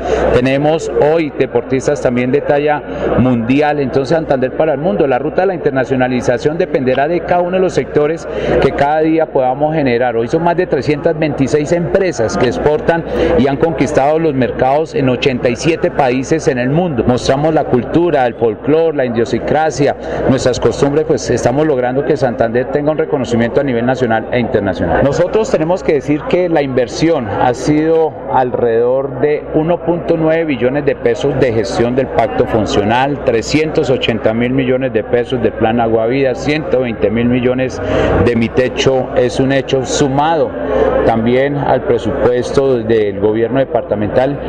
Hay que estar viajando constantemente a Bogotá, hacer gestión, tocar las puertas, llenarse de humildad y trabajar de la mano con los ministerios para poder también lograr que esas obras sean una realidad. Y eso ha sido el propósito que Mauricio Aguilar ha tenido desde que iniciamos, hacer gestión, trabajar en equipo y desde luego sin protagonismo, sino realmente mostrar realidades, que yo creo que esas obras y ejecuciones son las que deben beneficiar a nuestras familias eh, santanderianas. El éxito de un gobernante son las obras, eh, los sueños de hacerlo realidad, de los programas sociales y yo creo que eso nos ha permitido trabajar en equipo y desde luego trabajo en equipo y eso es lo que queremos siempre trabajar de la mano.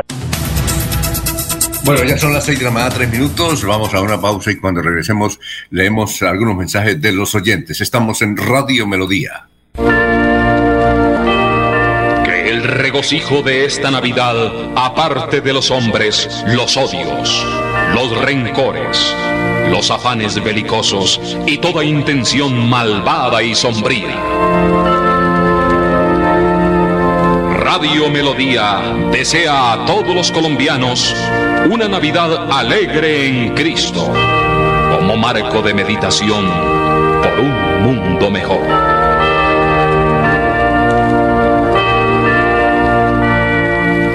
Viajar a San Andrés en Santander es descubrir un mundo nuevo de sabores con los dulces típicos más deliciosos de la región y conocer las leyendas y mitos que rodean a la laguna de Ortizas, una de las tres lagunas de clima cálido que existen en toda Latinoamérica. Santander está listo para ti. Ven al municipio de San Andrés y atrévete a conocer la experiencia que ofrece Santander para el mundo. Somos siempre Santander. Gobernación de Santander, siempre Santander. Mirador del Madrigal, un lugar exclusivo para vivir a tan solo 40 minutos del área metropolitana. Mirador del Madrigal, 300 lotes de 1.250 metros cuadrados con la más completa zona social en el corazón de la bella Mesa de los Santos. Suba y se pare con 5 millones de pesos. Suba y se pare con 5 millones de pesos. Mirador del Madrigal, un nuevo proyecto de Hacienda del Madrigal. WhatsApp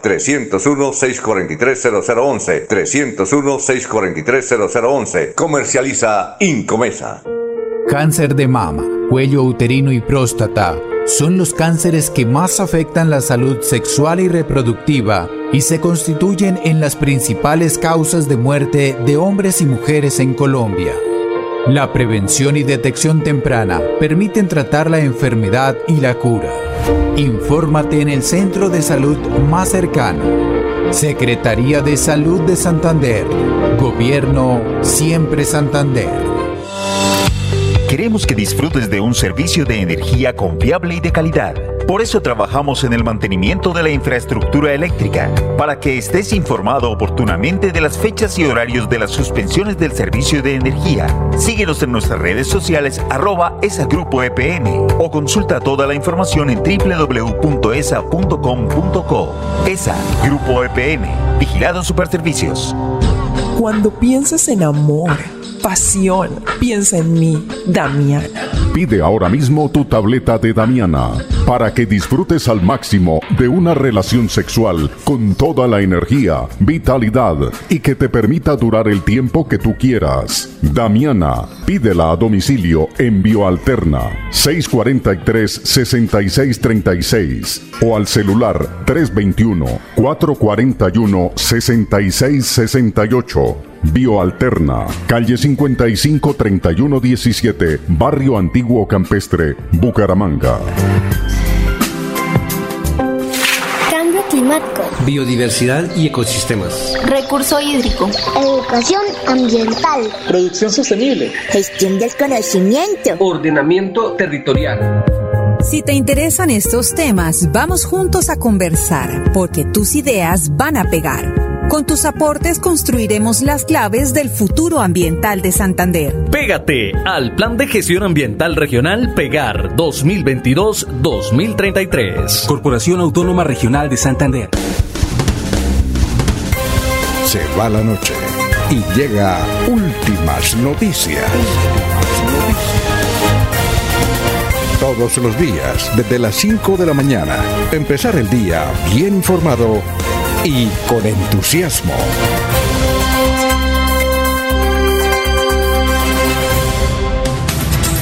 Bueno, Gustavo Pinilla Gómez dice, por allá en 20 o 30 años estará lista la recuperación de la vía del petróleo. Mao Suárez, buen día, que Dios los bendiga, les desea Mao Suárez y familia desde Cali. Ah, Mao Suárez está en Cali, gracias. El hombre está en Bogotá, ahora está en Cali, nos escucha. Pedro Gómez, bebedor de Piedecuesta. Con un buen gobernador hay desarrollo. Gracias, doctor Mauricio Aguilar. Y también nos escribe Elsie Patricia Archila. Buenos días. Feliz amanecer. Fundación Renace en mi edad dorada. Buen día, familia Radio Melodía. Feliz Navidad. Lluvia éxitos para todos. Carmen Elisa Balaguera. Laurencio tiene razón. La plaza de sus áreas, eh, en sus áreas siempre se denominó Plaza de San Mateo. Luis José Arevalo Durán. El 31 de diciembre del 93, 1993, trabajamos un grupo de abogados hasta las 12 de la noche gestionando las minutas de compraventa de los nuevos locales. Eh, acción jurídica que le dio paso a la nueva plaza central en la administración de Jaime Rodríguez que inauguró Carlos Ibáñez. Y hay una señora de Zapatoca que nos escribió, pero se me pasó y se me pasó. A ver si nos escribe nuevamente para felicitarla. Eh, creo que Figueroa. Eh, gracias eh, para que nos escriba para saludarla. 6 y 9, noticias a esta hora, don Jorge.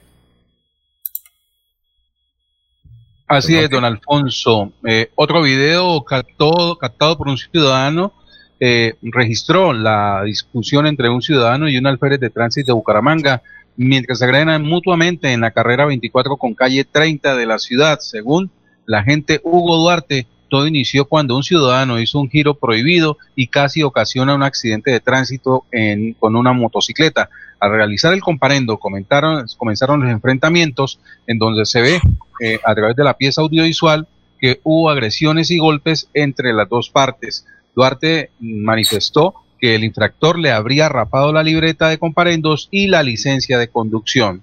Eh, el alférez también señaló que el año anterior se registraron al menos 15 agresiones a agentes de tránsito en Bucaramanga eh, por parte de ciudadanos que eh, faltan a la tolerancia. El funcionario ya puso la denuncia en la fiscalía y tiene una incapacidad de cinco días debido a laceraciones que surgieron en el enfrentamiento. Bueno, eh, son las 6 de la mañana y 10 minutos. Don Elías, lo escuchamos. Don Alfonso, muchas voces luego del anuncio del presidente eh, Duque sobre el aumento del salario mínimo. La ANDI respalda la propuesta de llegar a un salario mínimo de un millón de pesos. Eh, la ANDI dice, coincidimos con la propuesta que ha hecho el gobierno nacional de poder llegar a un salario mínimo de un millón, es decir, que pueda haber un incremento, como lo citaba Jorge, del 10.07% para los trabajadores que se encuentran en mayor vulnerabilidad para los eh, trabajadores con menores ingresos, dijo el señor McMaster. El alto ejecutivo del gremio señaló que este año los empresarios han hecho un esfuerzo solidario en medio de la recuperación. Este es el año de la solidaridad. En este año eh, post pandemia se ha hecho un llamado muy importante a todos en la sociedad para que hagamos nuestros mejores esfuerzos para tratar de producir un efecto solidario colectivo importante que ojalá sea el año de la unión. De hecho, el pronunciamiento se da meses después de que se aprobara la ley de inversión social, en la cual más de 10 billones del recaudo propuesto se lograrán a través de esfuerzos tributarios de las empresas. Entonces, entidades como la ANDI, pues ven con muy buenos ojos que el presidente haya anunciado que apoya, que respalda, que presentará como iniciativa que sea un salario que llegue a los, al millón de pesos para quienes tienen el salario mínimo en Colombia, Alfonso. Son las seis de la mañana, 12 minutos. Bueno, la señora que nos escucha en Zapatoca es Inés Prada de Figueroa. Inés Prada de Figueroa. Muchas gracias, doña Inés. Celia Bona, muy amable, muy gentil por su entre, por sus sintonía. Bien, eh, hay un caso curioso en materia de listas en Santander y es que cuatro partidos tienen una lista en la Cámara. Esos cuatro partidos son la Cambio Radical, Colombia Justa y Libres, El Mira y el Partido de la U. La lista la, la encabeza eh, Ciro Fernández Núñez, eh, de Cambio Radical. En el 102 está Ignardo Romero Correa, Colombia Justi Libres. En el tercer lugar, Constanza Ibet Madiedo Arriaga, por el partido político Mira. Sobre eso he hablado con varios dirigentes del Mira y, no la conocen. Si no la conocen en, el partido, ¿cómo harán para que tenga votación? y el Mira es un, un partido muy organizadito. En eh, cuarto lugar, 104, está Marilú Vázquez Gualdrón, de Cambio Radical. En el número 105, Esperanza Balbuena López, de Colombia Justa y Libres. En el 106 está Carlos Hernán Santamaría Fajardo, Colombia Justa y Libres. Y en el 107 está el zootenista de García Rovira, don Cleomedes Bellos Villabona. Jorge, ¿usted tiene más datos sobre listas o no? No, don Alfonso, pero sí tengo un dato que en las últimas horas sacudió eh, el área, la arena política en el departamento norte de Santander a través de su cuenta de Twitter. El senador Andrés Cristo Bustos anunció o escribió lo siguiente He decidido no aspirar al Senado en las próximas elecciones. No existen las garantías para hacerlo al interior del Partido Liberal, un partido que se ha desdibujado, ha perdido su norte y que no defiende las causas que en el pasado lo hicieron grande. Y adjunta un video donde hace el anuncio de su retiro. Oiga, lo mismo que le ocurrió a Horacio Serpa. El asunto es que el muchacho, Simón Gaviria, es el que está dando los avales, el hijo de César Gaviria. Y Simón quiere ser alcalde de Bogotá, no sabemos si lo consigue, pero entonces está eh, liquidando a aquellos que no le, no, no le comen cuento. Horacio José Serpa no le comió cuento. Y eh, no sabía que Andrés, que, es un, un político interesantísimo, el norte de Santander es una baja tremenda para el Partido Liberal. Oiga, como van las cosas, yo creo que el Partido Liberal no va, no no va a tener el, eh, eh, el, número suficiente de votos para registrar su lista y eso perjudica notablemente a las listas regionales. Alfonso. Ah, cuénteme, Laurencio. Pero el otro dato importantísimo en el liberalismo, Juan Carlos Celis, creo que Gómez, no apareció finalmente en la parte que lleva el aval.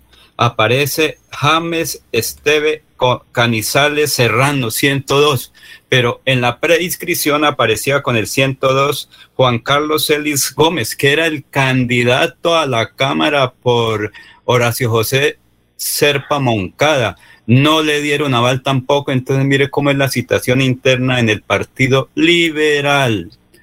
Eh, eh, Juan Carlos, recuerde que él hizo recorrido por Santander eh, impulsando su nombre en la lista liberal pero como están las cosas y con el aval que hoy no creo que se hayan inscrito, pero está James Esteve Canizales Serrano en vez de Juan Carlos Celis Gómez, el hijo de Bernabé Celis Carrillo, que quería ser representante a la Cámara en el Partido Liberal.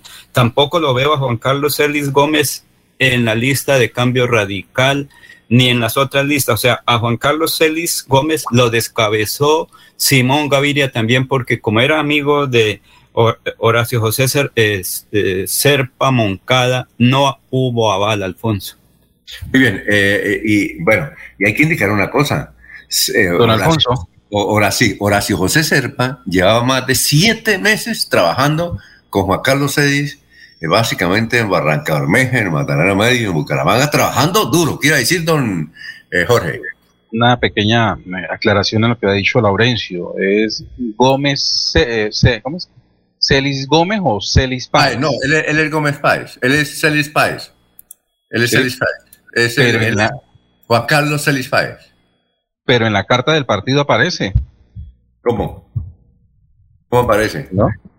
¿Cómo aparece? Claro, en la lista del Partido Liberal, una carta que, está circulando a través de redes sociales, aparece el nombre de Juan Carlos. No, apareció hasta ayer. Apareció hasta ayer. Ya, ya cambiaron la lista, ya me la envió el secretario del partido y ¿Ah, no sí? aparece. Sí, ya. Figuraba en, en, el 102. Sí, sí, sí. Juan Carlos es el, que, es el que dice Laurencio, que lo reemplazó, ¿lo reemplazó quién? El Laurencio. Henry Canizales. Eh, James Esteves, James Esteves Canizal, Canizales Serrano, Canizales. 102 en el tarjetón que sería escrito hoy, porque es que como esto hasta que no estén inscritos, no se dice que es la lista oficial, pero inicialmente en ese renglón estaba el nombre de Juan Carlos Celis, eh, bueno, ahí sí tengo una duda, eh, es Páez, ¿sí? el, el Viaicilia Páez Gómez, que le estoy dando el segundo apellido, el Viaicilia Páez Gómez, sí, ella No, es de sí, Charalá. Pero eso es lo que dice hoy. No se sabe si más tarde lo incluyan o no, porque hasta que eso lo hace es el Partido Liberal en Bogotá. No, que- el- en la lista que nos envía la Secretaría General del partido está el señor que dice usted, Laurencio, y no está ya Juan Carlos Celis. Porque recuerde que eh, lo que usted dijo, los amigos de, de Horacio Serpa no tendrían tampoco aval para aspirar a la Cámara. Eso ocurrió en, creo que por Bogotá eh, o Cundinamarca, Eh, Casanare, en, Casa- en Casanare, eh, en Santander con Juan Carlos Celis y en Boyacá. Le bloqueó los candidatos Simón Gaviria, que quiere ser alcalde de Bogotá. Y el papá le acolita todo eso. Usted sabe, Laurencio, que uno le, le acolita a todos los hijos, ¿no? No es el que tiene el poder, eh, digamos que es el representante legal del Partido Liberal, el señor hijo del expresidente César Gaviria Trujillo. Entonces él dice, lo que diga mi hijo se cumple, se hace y se dice y va con la firma. Entonces dijeron, no hay aval para Juan Carlos Celis Gómez, no nos interesa los votos de él, eso aquí hay otros candidatos que reúnen las condiciones y estamos sobrados porque en Florida Blanca tenemos 20, mil- 30 mil votos, en otro municipio tenemos tanto. Es que hacer cuentas es fácil, pero otra Bueno. cosa es cuando se está trabajando. Juan Carlos Celis eh, Páez, ellos tienen una importante estructura, organización, y yo no sé qué ir a hacer don Bernabé Celis Carrillo con su hijo ahora, porque también tiene ahí unos boticos. No sé. Alfonso. Está Amén. con- ¿Qué iba a decir Eliezer? Ah, ¿Ahí qué sucede? Es decir, ese bloqueo de parte de, de quien maneja los hilos en el Partido Liberal, ¿lo saca de, de competencia o ellos qué alternativa encuentran para No, hacer que sus nombres... ¿Qué, No, qué sucede ahí? No, es de co- por fuera, lo sacan de competencia, ellos no pueden hacer nada fuera, es decir, no van a trabajar. Ellos, sí, ellos, eh, su votación, por ejemplo, la de Norte de Santander, suponemos que va para la coalición Esperanza, lo mismo que la de Santander, Horacio José Serpa, que a propósito, eh, la coalición Esperanza ya le, eh, le pidió a Horacio José, que es el coordinador nacional de, de la campaña. Entonces ellos, ellos van a terminar, y usted sabe que Andrés es hermano de, de Juan Fernando Cristo, que es el que está ahí de precandidato a la presidencia con Fundación, con la coalición Esperanza, ¿no? Bien, vamos a una el pausa. nombre, eh, perdón, el nombre de James Canizales, James es eh, el muchacho activo del Partido Liberal, creo que fue presidente de las Juventudes Liberales en Santander, sí, o, en, o en Bucaramanga, eh, y venía haciendo como una destacada labor allí al interior del partido, pero, pero tanto como para ser candidato a la Cámara, sí, sí, sí la veo complicada. De todas maneras, lo que sí se dice es que la lista del Partido Liberal, pues la encabeza Diego Fran Ariza Pérez, el excontralor de Santander, y de ahí para abajo hay seis ilustres desconocidos. Sí, señor. Vamos a una pausa, son las seis de la mañana, 21 minutos, estamos en Radio Melodía. Florida Blanca progresa y lo estamos logrando. Logro número 91. Entrega de subsidios a población mayor. Con el respaldo del gobierno nacional entregamos mensualmente subsidios económicos a cerca de 7.000 adultos mayores en nuestra ciudad. Con recursos por el orden de los 8.900 millones de pesos, ampliamos la protección a esta población. Muy agradecido porque es una ayuda para uno que ya está viejo. Mucha ayuda, muchas gracias por todo. Porque con bienestar, el progreso en la ciudad es imparable. Unidos avanzamos. Alcaldía de Florida Blanca, Gobierno de Logros. ¿Cómo estás, amor? ¿Con quién estabas hablando? Con nadie, amor, solo con mi mamá. Préstame tu celular. Que me prestes tu celular. Esta es una de las clases de violencia intrafamiliar. Si eres víctima, denuncia en la línea Siempre Mujeres Valientes de la Gobernación de Santander 607-691-0980. Atención todos los días, las 24 horas. Gobernación de Santander. Siempre Santander. Mirador del Madrigal, un lugar exclusivo para vivir a tan solo 40 minutos del área metropolitana. Mirador del Madrigal, 300 lotes de 1.250 metros cuadrados con la más completa zona social en el corazón de la bella Mesa de los Santos. Suba y se pare con 5 millones de pesos. Suba y se pare con 5 millones de pesos. Mirador del Madrigal, un nuevo proyecto de Hacienda del Madrigal. WhatsApp 301-643-0011. 301-643-0011. Comercializa Incomesa. Como resultado del proceso de paz entre el Estado colombiano y la guerrilla de las FARC, nace la unidad de búsqueda de personas dadas por desaparecidas. Y en esta ocasión hemos llegado al departamento de Santander, en convenio con el Comité de Solidaridad con Presos Políticos y con apoyo financiero de la organización internacional Diaconía. Queremos ayudarte a encontrar a tus familiares o amigos desaparecidos en el marco del conflicto armado dentro del departamento de Santander, en la provincia de Soto Norte y en el área metropolitana de Bucaramanga. Te invitamos a comunicarte con nosotros a través de nuestros números 320-910-3080 o 312-461-2858. Recuerda, 320-910-3080 o 312-461-2858. Recuerda que esta es una labor de carácter netamente humanitario y no tiene ni tendrá costo alguno. ¿Vas a comprar carro? Matricúlalo en el tránsito de Bucaramanga antes del 30 de diciembre de 2021 y gánate el beneficio de seis meses sin pico y placa en Hora Valle. Con la matrícula radicada en Bucaramanga, ganas tú y gana la ciudad bonita gracias a tu aporte destinado para la señalización y la seguridad vial. Aprovecha y hazlo ya. Alcaldía de Bucaramanga. Gobernar es hacer. Atención. Noticia de última hora. En Paz hace una invitación especial para que cuidemos lo que nos pertenece, el medio ambiente. No arrojes papel, botellas plásticas, tapabocas, toallas higiénicas o cualquier tipo de residuos que obstruyan las tuberías. Haz un manejo consciente de lo que botas y dónde lo botas. Sé parte de la solución y sigamos construyendo calidad de vida juntos. En paz. En nuestras tiendas, como Ultrasan Hogar, adquiere electrodomésticos, muebles, computadores, bicicletas, motos y muchos productos de las mejores marcas, pagando de contado o a crédito por medio de nuestros convenios con electrificadora, libranza o personal. Visita nuestra tienda online comultrasan.com. Multiactiva, vigilada super solidaria. Si presenta tos intensa con flema durante más de 15 días, malestar general, fiebre, falta de apetito, sudoración nocturna y pérdida de peso, acuda al centro médico más cercano. Puede estar contagiado de tuberculosis y aún no lo sabe. La tuberculosis puede causarle la muerte si no recibe tratamiento. Gobernación de Santander, siempre Santander.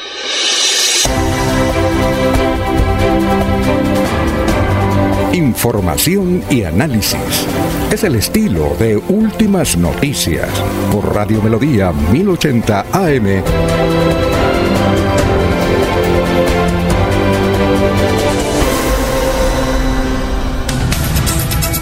Muy bien, Inés Prada de Figueroa desde Zapatoca dice, la pavimentación de la vía Zapatoca-Galán-Barichara iniciará en el primer semestre del año entrante, dijo el gobernador Mauricio Aguilar, buena por esa, un sueño de más de 60 años. Una gran obra que dará desarrollo no solo a Zapatoca, sino que eh, acerca también a Betulia y San Vicente de Chucurí, proyecto de estudio para su pavimentación a futuro con la intención de pavimento y despegue en forma el anillo turístico, sí señor. Y sí señora Inés, exactamente, esta obra era un sueño que tenía también muchos, entre ellos Rodolfo González García, que no sé por qué no se pudo adelantar antes, pero esto era que tuviera una autopista prácticamente entre, entre ¿qué? Entre Zapatoca, en la Fuente, Galán, eh, y también eh, eh, para desembocar allá en Berlín, en el Socorro. Son las 6 y 26. Oiga, Laurencio, ¿qué fue? estuve en Zapatoca todo el viernes, ¿no? Sí, señor, allá estuvimos en Zapatoca. ¿Hasta qué hora estuvieron? Señor. ¿Hasta qué hora estuvieron? Nosotros salimos aquí a las 2 de la tarde de frente a la gobernación. Eh, personal y vehículos de la gobernación o de una entidad nos llevó. Allá llegamos hacia las 4 y 20 de la tarde. El evento comenzó a las 5 hasta las 7 y 50 de la noche. Salimos de regreso hacia las 8 de la noche, llegando aquí hacia las 10 y cuarto. Y el sábado a las 6 y media salimos, pero ya en forma particular, saludos de Estela Rincón para la Mesa de los Santos, en otra actividad Ah, de periodistas. Oiga, ¿Y, eh, qué, la- ¿Y qué se desarrolló en, en, en Zapatoca? ¿Un conversatorio? Fue la rendición de cuentas del señor gobernador departamental. Estuvo acompañado el gobernador de la primera dama del departamento o gestora social, la doctora Jenny Sarmiento Díaz, de todo el equipo de colaboradores, es decir, los secretarios de despacho, gerentes de entidades descentralizadas, asesores, allí estuvo toda la gente, el señor alcalde de Zapatoca, Hernán Agredo Acevedo, estuvo acompañando, otros alcaldes de la región y la ciudadanía que fueron los testigos y nosotros los periodistas que fuimos testigos de esa rendición de cuentas del doctor Mauricio Oiga, Aguilar Hurtado en Zapatoca. ¿Entrevistó al señor Agredo, alcalde de Eh, más tarde va a estar aquí en Bucaramanga o mañana quedamos de hablar porque allá cuando, claro, primero era la rendición de cuentas y como nos Ah, no, dijeron, no era- vamos saliendo, la caravana sale para Bucaramanga. No, no el alcalde estaba pendiente ahí de la iluminación del parque y de otras actividades que en ese momento estaban No. proyectadas, programadas. Me dijo, pero si no- no hablemos, entrevistó. le dije, "Mano, pero nos de- me deja y después en qué me voy y mañana tengo un- otro compromiso, porque él me dijo, quédese y hablamos más tarde. Le dije, no, señor alcalde, muy No. amable de su parte. No lo entrevistó porque Rafael Serrano dice que es el alcalde más malo que ha tenido Zapatoca. No sabemos. Que sea mañana. Bueno. Sí. Alfonso, si quiere lo ponemos en pantalla mañana, en ¿Listo? directo vía satélite. Apro- aprobado, aprobado Ecosalud. Muy bien. Listo. Sí, que Son sea las el que seis. se defienda. Sí, son las 6 de la mañana, 29 minutos. Estamos saludando a las personas que de todos los lados nos escriben. Bueno, oiga, Miguel Ángel Pedraza escribió ayer una columna. ¿Sí leyeron la columna de Miguel Ángel Pedraza o no? Sí. ¿Sí la leyeron? Oiga, es increíble. Miguel Ángel Pedraza, que es el columnista más leído de Vanguardia, él es abogado. Y cuando da noticias, él lo hace porque sabe que después lo van a denunciar, pero lo hace con elemento de juicio y con, y con pruebas. Miguel Ángel Pedraza dice que eh, el actual prisionero de, de Bucaramanga, es un caso único en Colombia, cuando se va, porque la pasa en diferentes partes de Colombia, debido a que él es el presidente de la Asociación de Personeros de Colombia, entonces cuando se va, deja al hermano, a Rafael, deja al hermano como personero, no, eso sí, eso sí es, eh, es, es, es reír. Yo, yo no había escuchado nunca que un personero deje al hermano como eh, eh, en su reemplazo. Eso sí, ahí se está violando todos los códigos. ¿Sí leyó la columna, don Eliezer, o no? No, señor. ¿Don Jorge sí? No, no, don Alfonso, no, no tuve oportunidad ayer de... de Y don Daniel. Arenas deja de personero a nadie más. Es su hermano el que va y dice, no, es increíble. Y lo dice Miguel Ángel Pedraza. Estamos citando a Miguel Ángel Pedraza, que es un abogado, profesor, es constitucionalista, y cuando a una, y además su, su, su columna es muy prestigiosa de vanguardia, y cuando dice algo es por el estilo, pero es una noticia a nivel nacional. Suponamos que va a aparecer ya en algún noticiero a nivel nacional que, un personero deje al hermano encargado de la personería. Eso sí es. Alfonso, Alfonso, legalmente no es posible. Otra cosa es que ahí en el- se le pueda arrimar un poquito la cosa, pero yo creo que legalmente no puede estar el hermano como encargado ni nada de eso, que de pronto la gente le dice, oiga, ¿y esto qué pasa aquí, señor hermano del personero? Pero hasta ahí, porque no puede tomar ninguna... Eso sí sería gravísimo, Alfonso. No, pues por eso estoy diciendo que eso es supremamente grave. Imagínense que el personero deje al hermano encargado. Lo dice Miguel Ángel Pedraza. No lo digo, está en Central, es el periódico más leído. ¿Qué decir, Jorge? Deben darse alguna serie de hechos al interior de la personería en la cual pues el columnista Pedraza fundamenta eh, el escrito presentado en la jornada anterior. Seguramente son hechos eh, comprobables porque pues Pedraza es un hombre muy juicioso al momento de, escribir y responsable además y que con toda seguridad pues dará pie para que esto que, se anunció en la columna pues hoy tenga relevancia en otros medios de comunicación porque por supuesto no deja de ser grave lo que allí se describe. No, eso es increíble. Muy bien, pero Alfonso, recuerde usted que... Alfonso, sí. hay un datico de, de, una persona que al parecer también se vio damnificada en, en ese proceso de elaboración de listas al Congreso desde Santander. ¿Quién es? Dicen que el exdiputado Carlos Alberto Morales, quien venía a través de algunas reuniones eh, de, personas cercanas a él anunciando su posibilidad de ser candidato al Senado de la República por el nuevo liberalismo, al final no fue tenido en cuenta para conformar esta lista y al parecer como que están de, de, pelea, de, disgustos o se van a acabar los amores con los hermanos de Oye, y, es una fuerza electoral bastante importante. Recuerde usted que Carlos Alberto Morales, eh, no sé si usted se recuerda, don Jorge y Eliezer y Laurencio, Carlos Alberto Morales hace ocho años, creo ocho, ocho o diez, se lanzó a la asamblea y sacó 40 mil votos. Fue la mayor votación. Eso no, pero 40 mil, viejo. es el único. La mayor votación. ¿Ah? 40 La mayor votación. Votación de. Cámara. Por eso. No, no, no, por eso. Él, se lanzó fue a la asamblea y sacó 40 mil votos. Pero era candidato del Partido Liberal. Era candidato del Partido Liberal, sacó 40 mil votos. Él tiene una fuerza de claro que tendrá enemigos y todo eso, pero tiene una fuerza ilegal. El otro es nuestro amigo Chocolate. Ese tiene eh, Albertico, Albertico Chávez tiene. Alberto Chávez, sí. Sí, él saca de, de 30 Pero él no puede intervenir en política, Alfonso. ¿Qué, qué está haciendo? Él de acuerdo que yo le dije hace como seis meses que era delegado departamental. Él es el que va a recibir las inscripciones hoy. Ah, ah está en la registraduría. Pero es un tipo de mucha votación. Alfonso, pero, ¿Ah? pero, Esa es la votación de Horacio José Serpa Moncada, Alfonso. Pero mire lo siguiente, es que yo les dije que tenían dificultades en el interior del nuevo liberalismo o antiguo nuevo liberalismo. ¿Y qué ocurriría con la liga al fin porque hoy vence el plazo?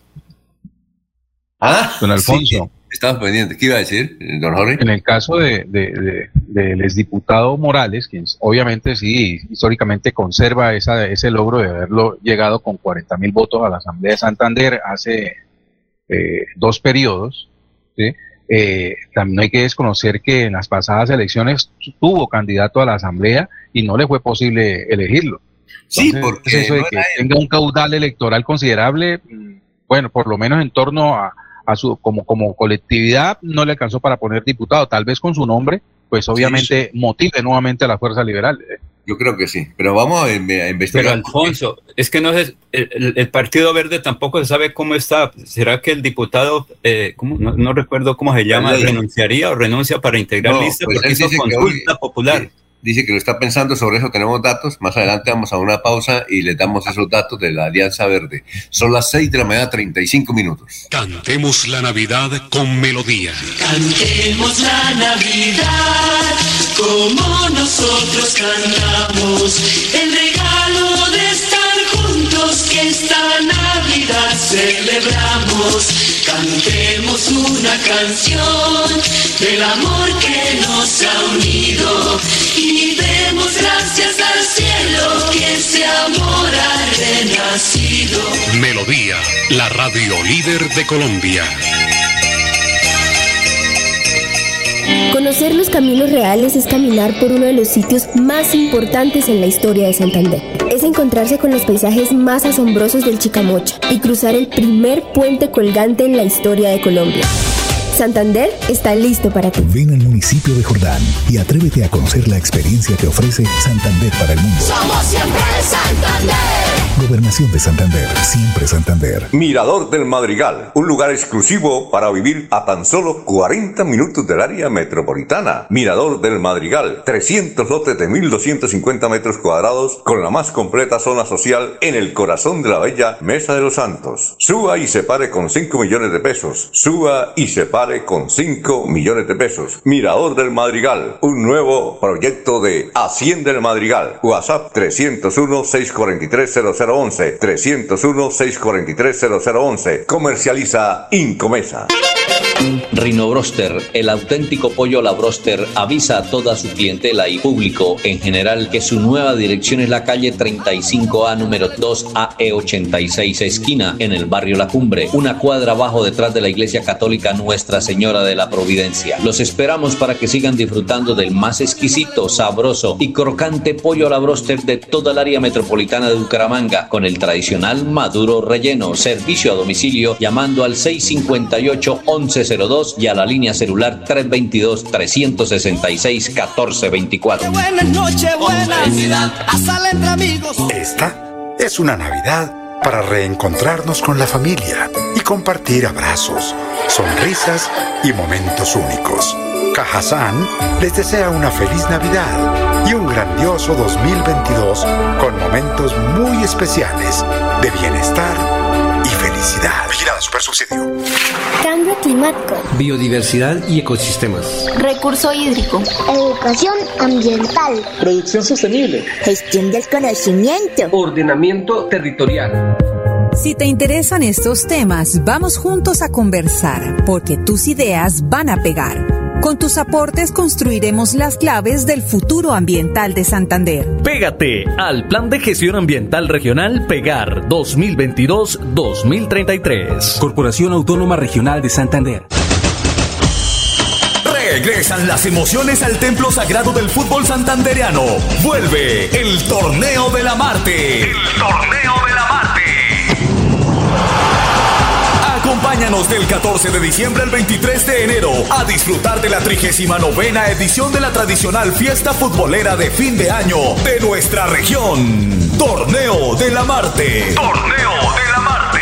Emblema del fútbol de Santander. Los esperamos. Invita Liga Santandereana de Fútbol en Comesa.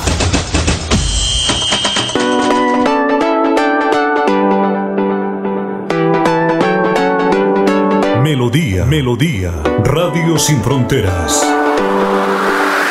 Escúchenos en cualquier lugar del mundo. Melodíaenlínea.com es nuestra página web. Melodíaenlínea.com, señal para todo el mundo. Señal para todo el mundo. Radio sin límites, Radio sin fronteras. Radio Melodía, la que manda en sintonía.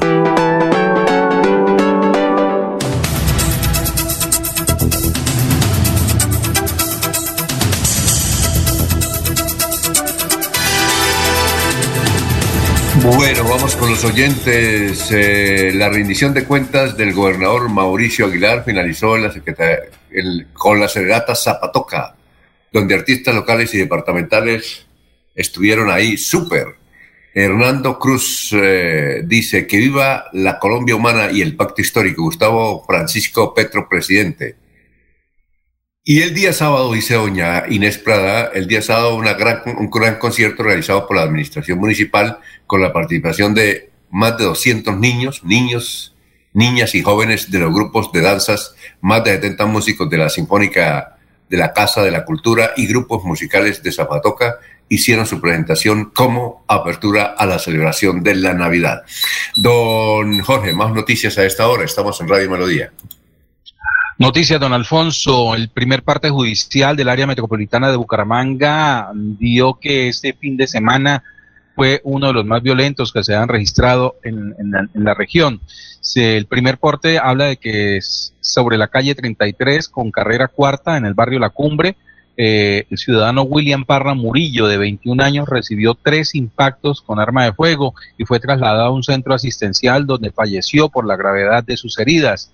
De este homicidio se sabe que dos motociclistas dispararon en repetidas ocasiones contra la humanidad de eh, William Parra Murillo.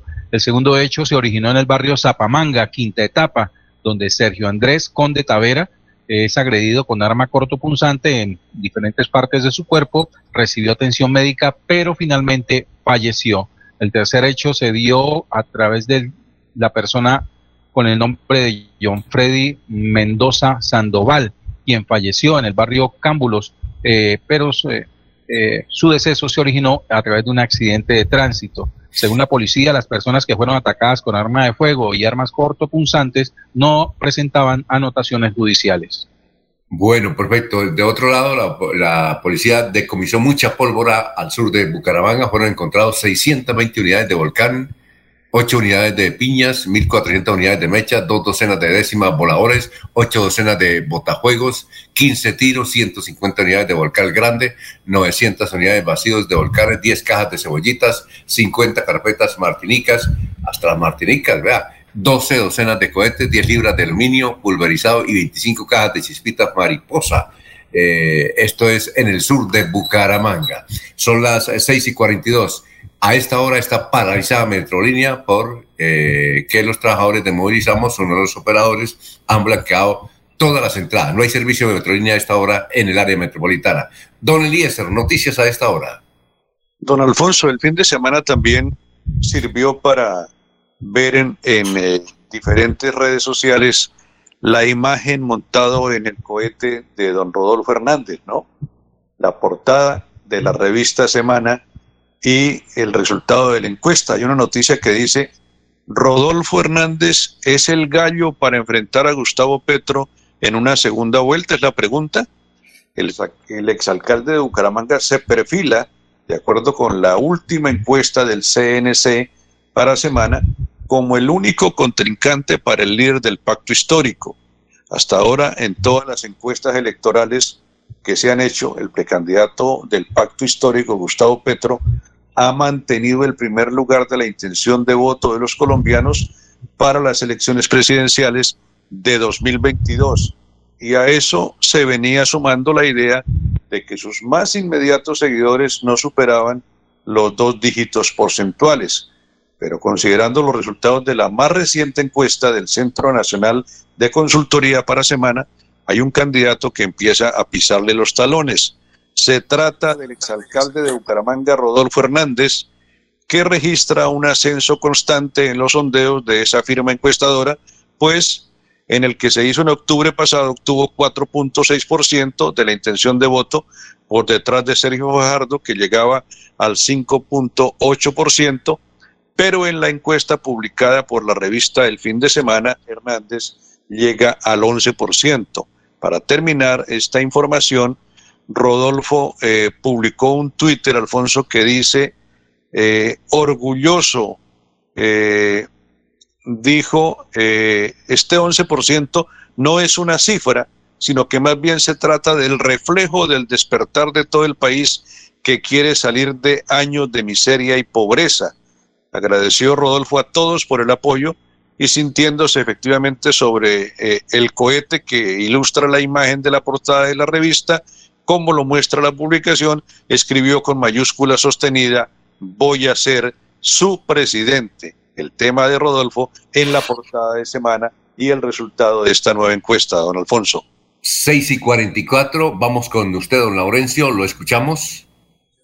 Alfonso Cindy Coy es una basquetbolista barboseña, campeona en Cali de esos juegos que recientemente concluyeron. Precisamente aquí está Cindy, nuestro saludo y buen día. Recuérdenos de dónde es y cómo ha salido en el deporte.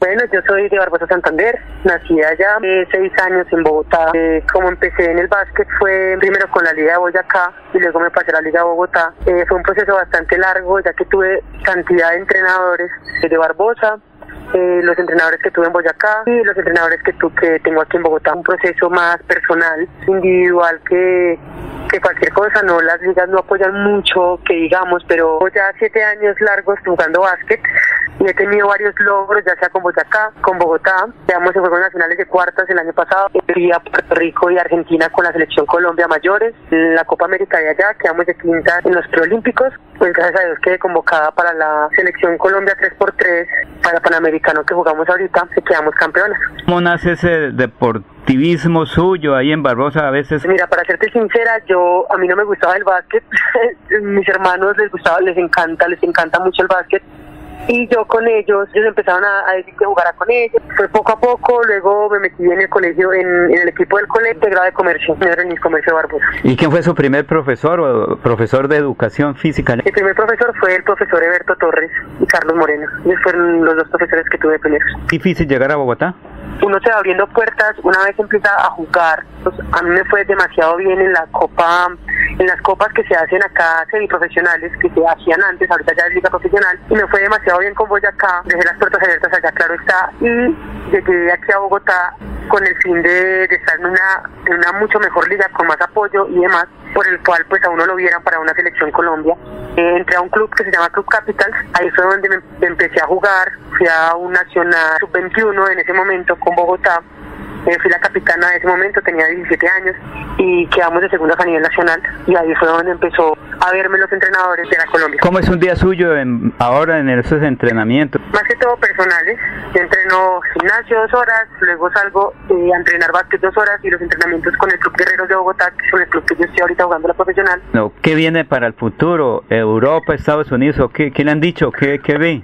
Me han hablado de, varios, de varias ligas profesionales de otros países para jugarla pero obviamente eso está en las, manos de Dios, se lo dejo todo a Dios, que sea lo que Dios quiera, la mejor liga, que se comunique conmigo y demás, pues con esa voy a jugar. Windy, ¿cómo está formada su familia, perdón? Nosotros somos cinco hermanos, yo estoy viviendo aquí en Bogotá con tres hermanos y uno está viviendo en Barbosa de los cinco. Somos cinco hermanos por parte de mamá y papá. ¿A quién le gustaría saludar hoy a través de Radio Melodía aquí en Bucaramanga? Y... A, a, todos los jugadores y jugadoras de básquet me gustaría darles un saludo, decirles que tener las metas claras desde un principio uno puede llegar a ellas y con mucho entrenamiento, con mucha dedicación y siendo primero que todo persona antes que jugador. Windy, muy amable por estar aquí en Radio Melodía de Bucaramanga y suerte en su actividad deportiva. Muchísimas gracias a usted, que esté, que esté muy bien, un abrazo. Bueno, muchas gracias. Son las 6 de la mañana, 48 minutos. Vamos a una pausa y regresamos. Estamos en Radio Melodía. La gobernación de Santander ayuda a los bolsillos de los contribuyentes. Aproveche la reducción del 80% sobre sanciones e intereses en el impuesto vehicular hasta el 31 de diciembre de este año. Acérquese a la Casa del Libro Total en Bucaramanga, Barranca Bermeja y San Gil o desde su casa ingresando a www.yuba.sic.com.co slash Santander. También en cualquier punto baloto, efecti y éxito del departamento. Póngase día con su deuda de impuesto vehicular. Gobernación de Santander. Siempre Santander. Mirador del Madrigal, un lugar exclusivo para vivir a tan solo 40 minutos del área metropolitana. Mirador del Madrigal, 300 lotes de 1.250 metros cuadrados con la más completa zona social en el corazón de la bella Mesa de los Santos. Suba y se pare con 5 millones de pesos. Suba y se pare con 5 millones de pesos. Mirador del Madrigal, un nuevo proyecto de Hacienda del Madrigal. WhatsApp 301-643-0011. 301-643-0011. 0011. Comercializa Incomesa. Como resultado del proceso de paz entre el Estado colombiano y la guerrilla de las FARC, nace la unidad de búsqueda de personas dadas por desaparecidas. Y en esta ocasión hemos llegado al departamento de Santander, en convenio con el Comité de Solidaridad con Presos Políticos y con apoyo financiero de la organización internacional Diaconía. Queremos ayudarte a encontrar a tus familiares o amigos desaparecidos en el marco del conflicto armado dentro del departamento de Santander, en la provincia de Soto Norte y en el área metropolitana de Bucaramanga. Te invitamos a comunicarte con nosotros a través de nuestros números 320-910-3080 o 312-461-2858. Recuerda, 320-910-3080 o 312-461-2858. Recuerda que esta es una labor de carácter netamente humanitario y no tiene ni tendrá costo alguno. Cáncer de mama, cuello uterino y próstata son los cánceres que más afectan la salud sexual y reproductiva y se constituyen en las principales causas de muerte de hombres y mujeres en Colombia. La prevención y detección temprana permiten tratar la enfermedad y la cura. Infórmate en el centro de salud más cercano. Secretaría de Salud de Santander. Gobierno Siempre Santander. Bienvenidos a su concurso. Si lo tiro, me lo tiro. Un concurso diseñado para usted que arroja tipo de residuos en el sistema de alcantarillado. El medio ambiente no es un juego. El buen uso del sistema de alcantarillado es fundamental para su cuidado. No arroje restos de papel, botellas plásticas, tapabocas, toallas higiénicas, tampones, desperdicios y todo tipo de elementos que taponan las tuberías. Tú puedes formar parte del equipo En Paz y proteger el medio ambiente. En Paz, construimos calidad de vida. Hola, soy José y este es mi primer trago. Hola, soy José y este es mi primer cigarrillo. Soy el mismo José, pero ahora soy consumidor de cocaína y marihuana. Que no te suceda lo de José. Previene a tiempo, toma buenas decisiones, rodéate de gente que te cuide y ame. Aún estás a tiempo. Más mente, más prevención. Esta es una campaña de la Secretaría de Salud y la Gobernación de Santander. Es necesario ir con tanta prisa. Mejor bájale a la velocidad. Lo importante es llegar bien a casa. Acelerar tu moto muchas veces te puede llevar al final del camino. Cuida tu vida y la de quienes más amas. Respeta los límites de velocidad. Una campaña de prevención de la Dirección de Tránsito de Bucaramanga. Alcaldía de Bucaramanga. Gobernar es hacer. La radio es vida. La radio es optimismo y esperanza. La radio fue primero. La radio fue ayer, es hoy y será mañana. La radio, tu compañía de siempre. Somos la radio, somos la radio. Y hoy como siempre, entramos en tu casa porque somos parte de tu familia en esta lucha por la vida. Con Radio Melodía y últimas noticias, quédate en casa.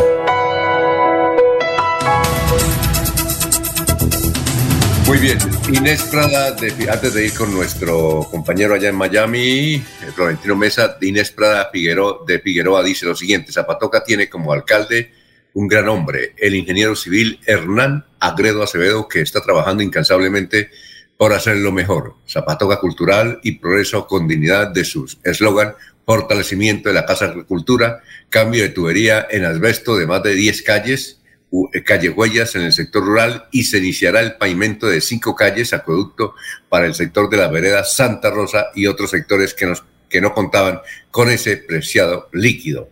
Y ahora sí, a las 6 y 53 minutos vamos para Miami. Allá está Florentino Mesa. Florentino, ¿cómo está? Muy buenos días. Hola, mucho gusto. Florentino Mesa les presenta la vuelta al mundo en 120 segundos.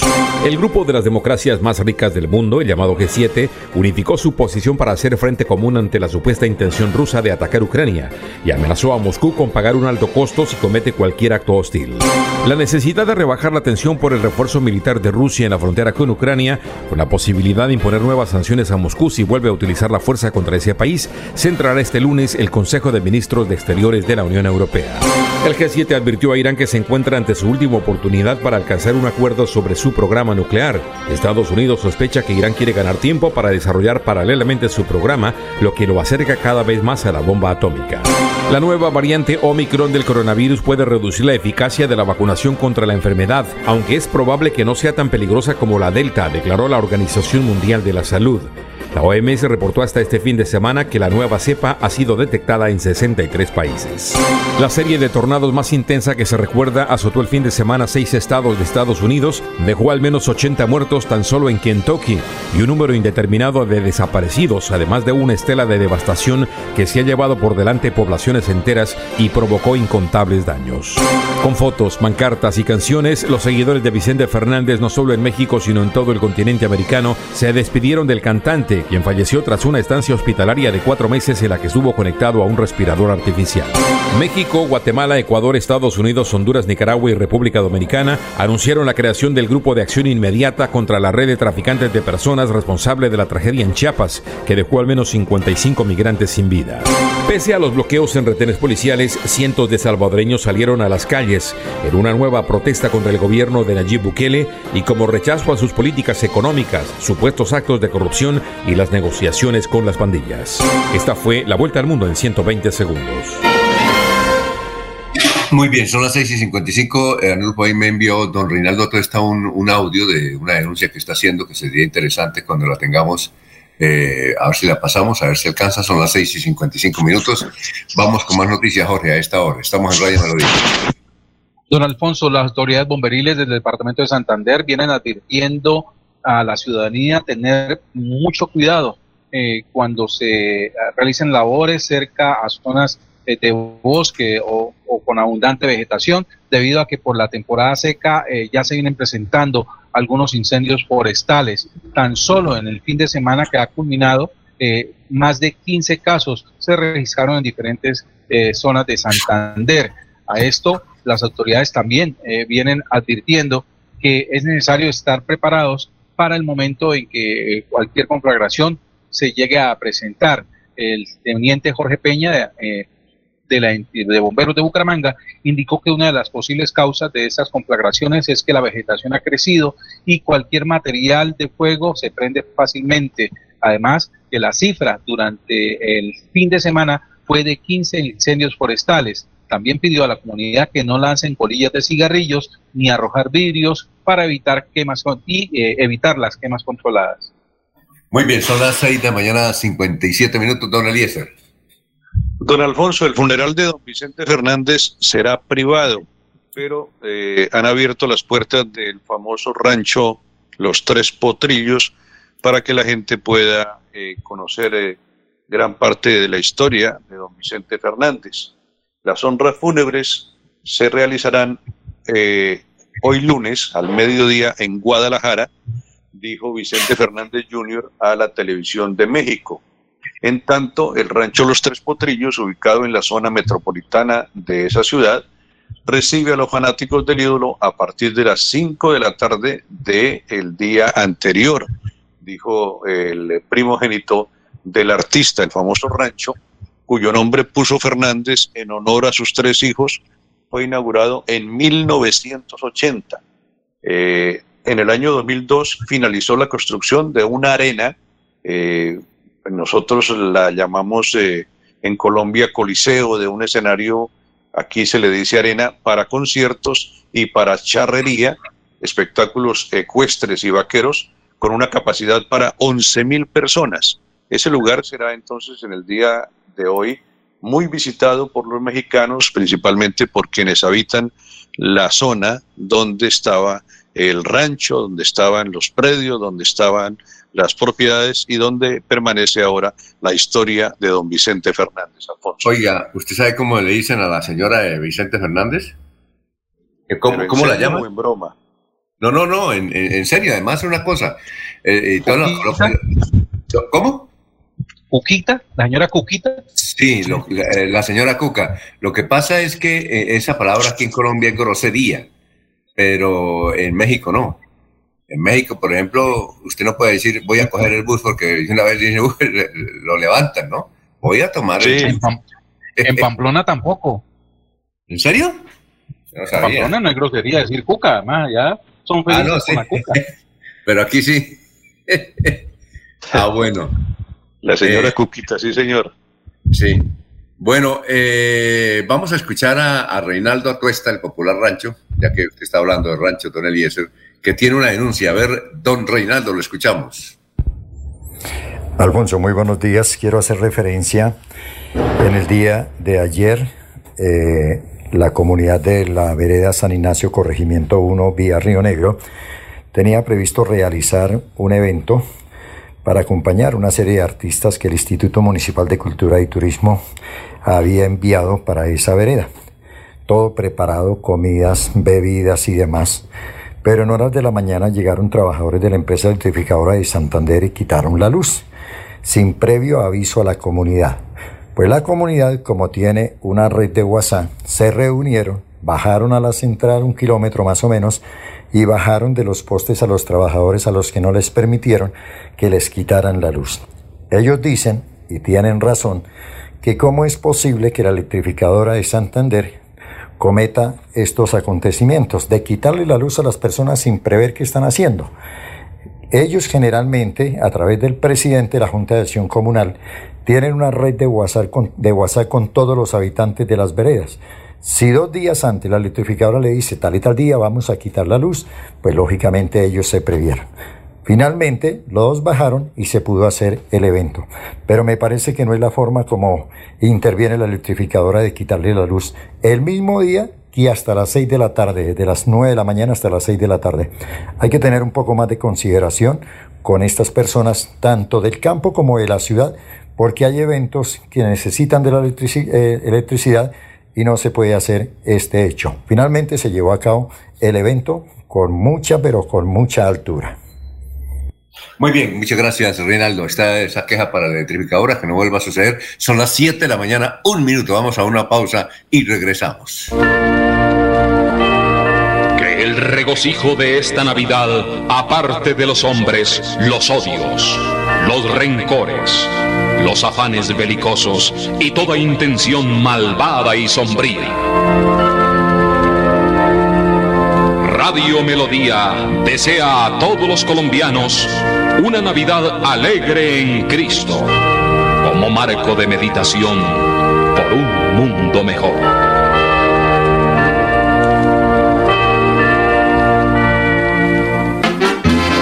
En esta época navideña los invitamos a disfrutar en familia del más exquisito, sabroso y crocante pollo a la broster del área metropolitana de Bucaramanga, con el tradicional maduro relleno, Rino Broster. Estamos ubicados en la nueva dirección calle 35A número 2AE86 del barrio La Cumbre, una cuadra abajo detrás de la iglesia católica Nuestra Señora de la Providencia. Servicio a domicilio llamando al 658-1102 y a la línea celular 322-366-1424. Reino Broster les desea una feliz Navidad y un año nuevo con salud y bienestar. Año nuevo, vida nueva. Mirador del Madrigal, un lugar exclusivo para vivir a tan solo 40 minutos del área metropolitana. Mirador del Madrigal, 300 lotes de 1.250 metros cuadrados con la más completa zona social en el corazón de la bella Mesa de los Santos. Suba y se pare con 5 millones de pesos. Suba y se pare con 5 millones de pesos. Mirador del Madrigal, un nuevo proyecto de Hacienda del Madrigal. WhatsApp 301 643 0011 301 643 0011. Comercializa Incomesa. Visitar Panachi es volar sobre las montañas del segundo cañón más profundo del mundo. Es entretenerse y disfrutar de una gran variedad de atractivos en uno de los parques temáticos más importantes de la región. Y aprender de la historia y la cultura del pueblo más berraco de Colombia. Ven al Parque Nacional de Chicamocha y atrévete a conocer la experiencia que ofrece Santander para el mundo. Somos siempre Santander. Gobernación de Santander. Siempre Santander. Queremos que disfrutes de un servicio de energía confiable y de calidad. Por eso trabajamos en el mantenimiento de la infraestructura eléctrica, para que estés informado oportunamente de las fechas y horarios de las suspensiones del servicio de energía. Síguenos en nuestras redes sociales arroba esa grupo EPN o consulta toda la información en www.esa.com.co. ESA, Grupo EPN, Vigilado Superservicios.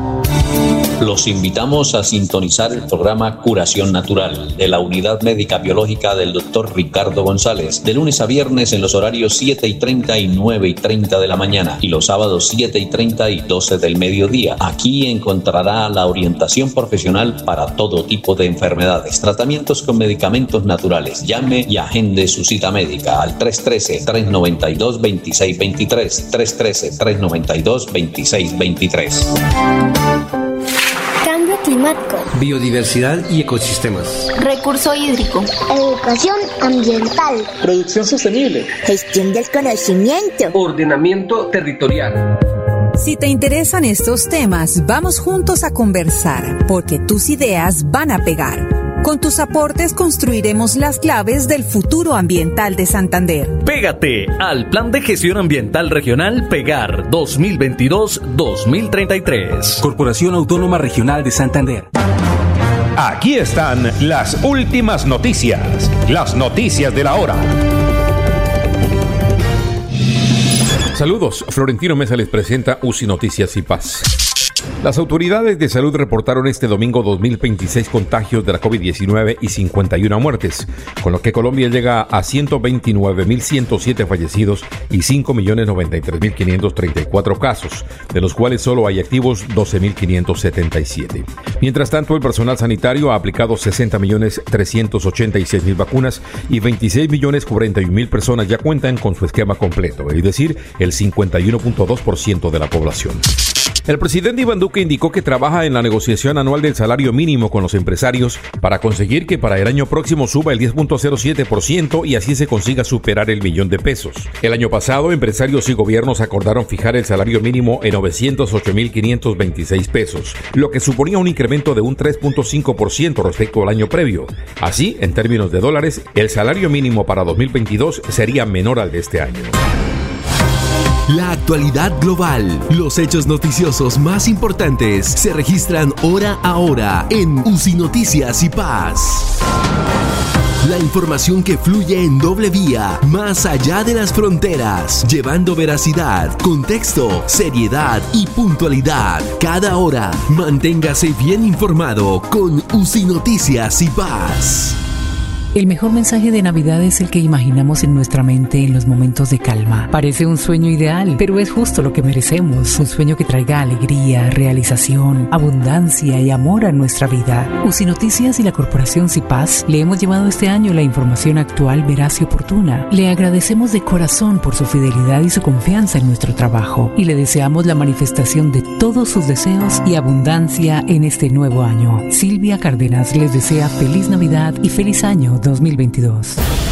La muerte del cantante mexicano Vicente Fernández puso fin a la época dorada de la música ranchera, un género musical que trasciende lo puramente artístico para expresar una manera de sentir la vida como la que protagonizó el charro de Huentitán, que se apagó a los 81 años en su natal Guadalajara, México. La partida de El Charro de Huentitán, criado en ranchos y admirador de los caballos, deja un inmenso repertorio en temas que él interpretaba a grito herido y una herencia vocal a varios de sus hijos, especialmente Alejandro Fernández, conocido como El Potrillo. Entérese primero en UCI Noticias y Paz. Fiebre, dolor de cabeza, congestión nasal, enrojecimiento de los ojos y sarpullido rojo son síntomas de sarampión o rubeola. Prevenga esta enfermedad vacunando a sus pequeños en edades de 1 a 10 años. La Secretaría de Salud Departamental invita a los padres de familia a que acudan con sus niños a la IPS o centro médico más cercano a su hogar. La vacunación trasciende barreras y es gratuita en los 87 municipios de Santander. Siempre adelante, siempre Santander. Melodía, melodía. En noticias. La que manda en sintonía. A tus pies, Deportivos Carvajal. En ropa deportiva y calzado tenemos las mejores marcas del mundo.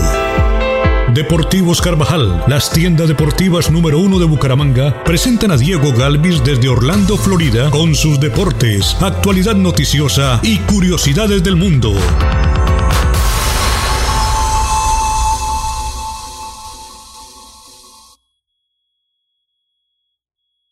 Que se encontraba en Estados Unidos. Él debió anticipar su regreso, está para el próximo lunes 20 de diciembre y debió hacerlo el sábado porque le dijeron, véngase que usted está ascendiendo notablemente en las encuestas. Eh, ahí en la revista Semana está, también en el periódico El Tiempo se ha mencionado y algunos otros medios sobre el vertiginoso ascenso después de Petro de Rodolfo Hernández. ¿Tiene comentario al, al, respecto, Diego? Y muy buenos días. Alfonso, buenos días. ¿Cómo me le va? Pues, bien, bien. pues le cuento que este es un lunes bien agitado porque tenemos varias, varias noticias que valdría la pena que ocuparan estos, estos minutos que tan amablemente me permiten compartir con ustedes. Pero yo creo eh, que esta encuesta que salió el sábado, en la cual Rodolfo Hernández se muestra como el segundo aspirante a la presidencia con mayor votación y en la cual se le da un despliegue noticioso, vale la pena eh, mirarla un poco más a fondo. Es una encuesta eh, que genera una expectativa grande para la gente del departamento, teniendo en cuenta que siempre se ha querido que una persona santanderiana pueda llegar a la presidencia. Y también, Alfonso, hay que mirar cómo se hizo la encuesta. La encuesta tiene ciertos detalles que, que, que a pesar de que no marcan de una manera drástica la encuesta, sí nos dejan notar que gran parte de los resultados vienen por la forma en la que se hizo la muestra. La muestra fue una muestra grande, fueron más de 4.000 muestras, pero la cantidad de muestras que se tomaron, por lo menos en Santander, fue más alta que la cantidad de muestras que se tomaron en Bogotá. Y eso sesga un poquito la encuesta. No, no, estoy, no estoy negando el repunte de, del ingeniero Rodolfo, ni estoy tomando partido por ninguno de los candidatos. No estoy diciendo que la encuesta no muestre una fotografía de lo que actualmente es el país. Incluso, Alfonso, eh, usted sabe pues que ah, es la política es un tema habitual en, en, nuestro entorno, en nuestro hogar. Y yo ya le había dicho esto al señor Eliezer hace más de un mes. Yo le había dicho que Rodolfo iba a ser el presidente de Colombia, por cómo está ahorita por cómo está ahorita el mapa político. Yo creo que tendrían que pasar, tendrían que suceder muchas cosas eh, y, tendrían que cometer muchos errores, Rodolfo, para que la presidencia se le escape. Y, es un, yo sé que es un comentario que, tiene hay mucho tiempo por delante y, es una opinión meramente personal, no refleja ni el pensamiento de la emisora, ni del espacio, ni nada por el estilo. Y tampoco estoy diciendo que yo quiero que Rodolfo sea el presidente. Ojo, no, no quiero tomar partido por ninguno de los candidatos porque bajo ningún motivo daría mi opinión personal en un espacio periodístico, porque en, eso no consiste ser periodista o intentar ser periodista. Yo cuento lo que yo veo y, y, le digo lo que yo creo, pero no estoy tomando partido por ninguno de los candidatos. Pero yo creo que al día de hoy, como, como está haciendo la política el día de hoy, con lo que ha pasado con las coaliciones, con lo que ha pasado con los partidos políticos tradicionales y con lo que está haciendo Rodolfo, yo creo que en este momento el presidente del país va a ser Rodolfo Hernández. ¿Sí? Eh, entonces, es, es, eh, hay, hay, que, hay que entender también por qué lo publica la revista Semana. ¿Por qué un medio que lógicamente tiene un sesgo político, porque es claro que la revista Semana tiene una inclinación clara hacia a un movimiento político, eh, ¿por qué publican una encuesta en la que Rodolfo Hernández se muestra como un candidato con opción a poder, con opción a ser el presidente? Entonces, todo es una serie de, juegos. Hay que, hay que, e, es una buena noticia y hay que creerla y hay que estar consciente de lo que está pasando para la política del departamento y hay que estar muy consciente de lo que le está pasando a Rodolfo Hernández en este momento por la cabeza. ¿Sí? Que él pensaba, yo creo que nadie se lanza a la presidencia pensando en perder. Creo que todos los que se lanzan se lanzan pensando en que pueden ganar. Pero la opción que tiene Rodolfo Hernández en este momento es muy, muy alta, muy alta de ser el presidente del país. Yo le quería hacer ese comentario, Alfonso, porque, eh, porque no quiero que dejemos pasar este, este momento que es importante, que es trascendental para la, para la carrera la presidencia de Rodolfo Hernández, pero que puede marcar un antes y un después. Esto no, no simplemente es pasar la noticia eh, y no simplemente es que la revista, una de las revistas de mayor publicación, lo ponga como candidato, sino lo que va a venir ahora, los debates, los, los ataques, uno o dos escándalos que le van a aparecer.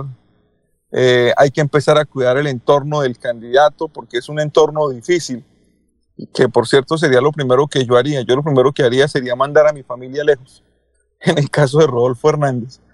Eh, entonces, e, es, es, un tema complicado. Es una noticia interesante, Alfonso, pero es un tema muy delicado.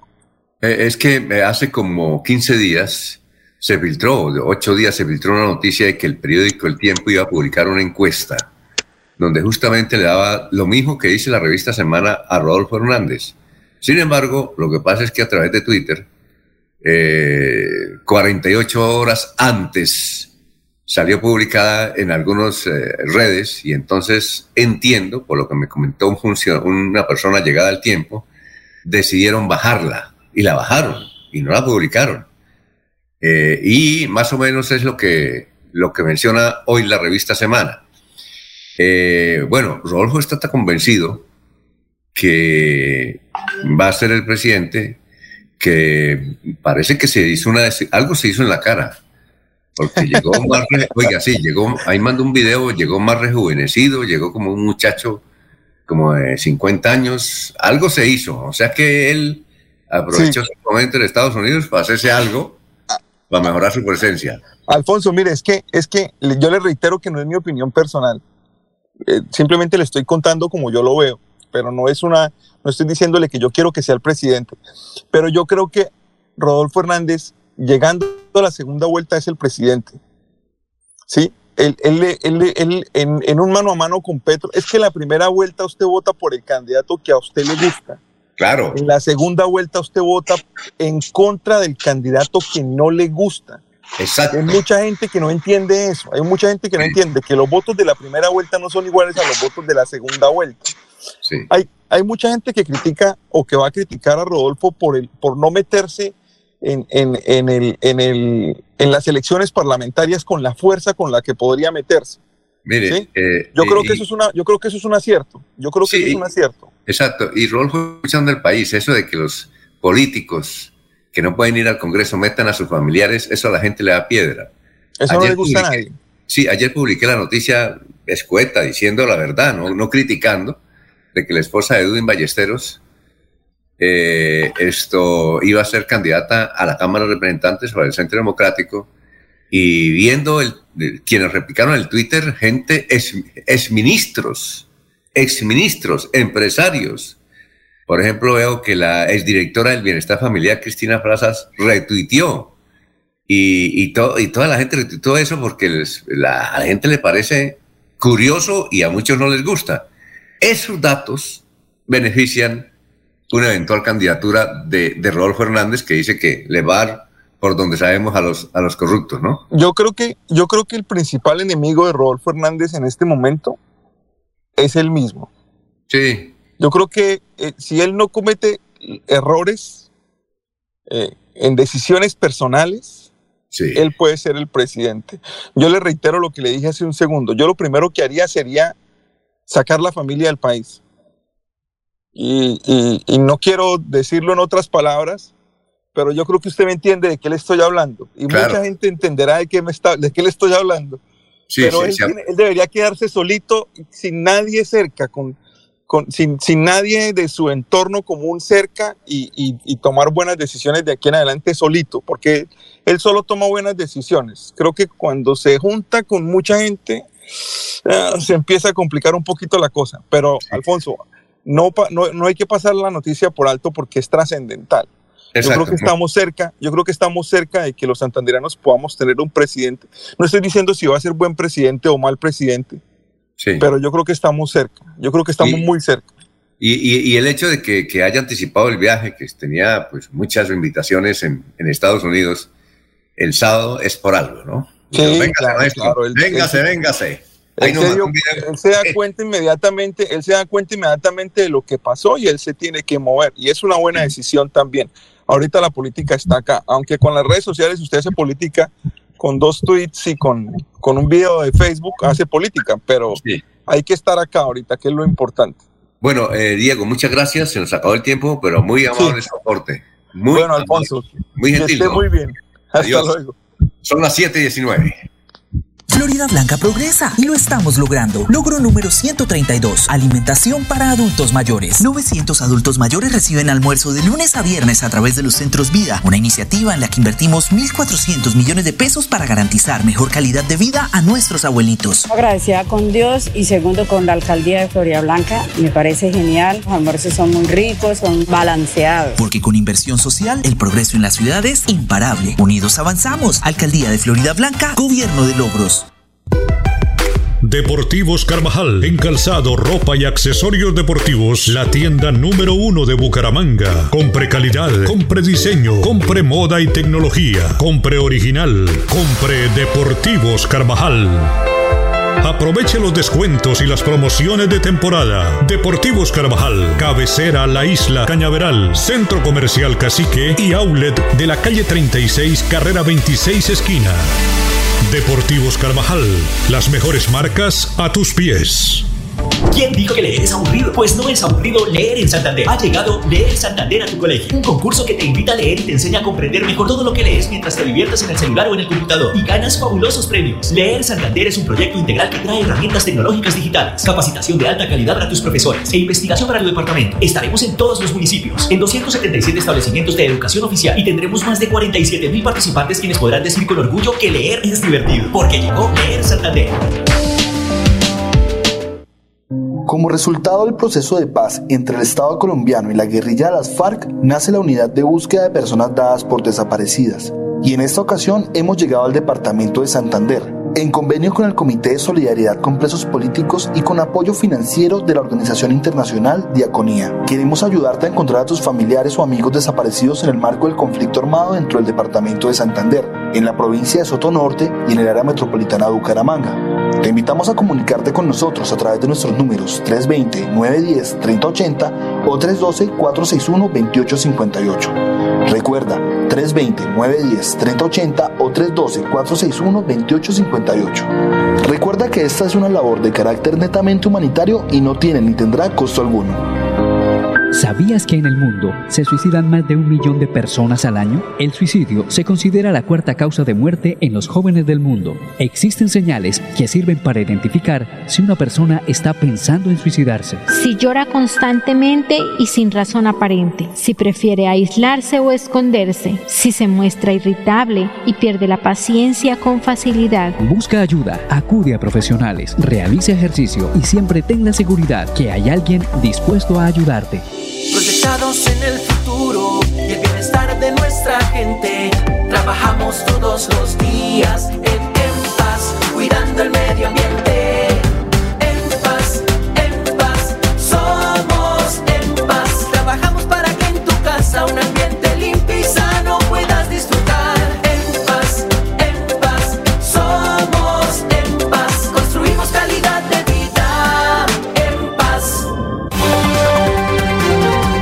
Soel Caballero. Está en Últimas Noticias de Radio Melodía 1080 AM.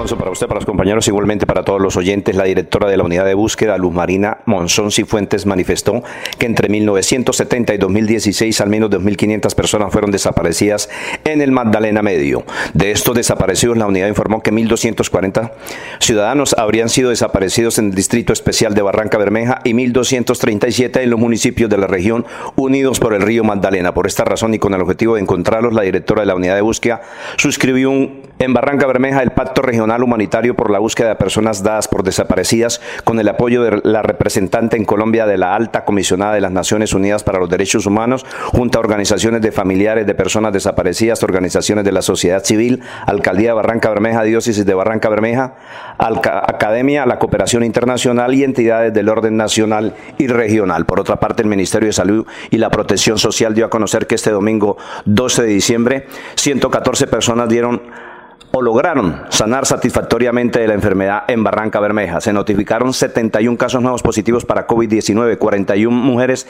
30 hombres. Finalmente se dio a conocer el fallecimiento de cuatro personas, entre ellas dos mujeres de 77 y 81 años y dos hombres de 45 y 55 años. En Barranca Bermeja hay confirmados casos 28.916 y casos activos 950. Noticias con las que amanece el distrito continúen compañeros en estudios en últimas noticias de Melodía 1080 AM. Para de irnos, eh, don Jorge. Don Alfonso, la de irnos los 20 millones de dólares que invertiría Ecopetrol para seguir con el avance de los pilotos de fracking Calé y Platero, ubicados en el municipio de Puerto Wilches, y que eh, actualmente la empresa espera que la Autoridad Nacional de Licencias Ambientales entregue el visto bueno al estudio de impacto ambiental. Muy bien, Eliezer, la de irnos. Alfonso, un hecho muy lamentable que ocurrió en las carreteras del Cesar.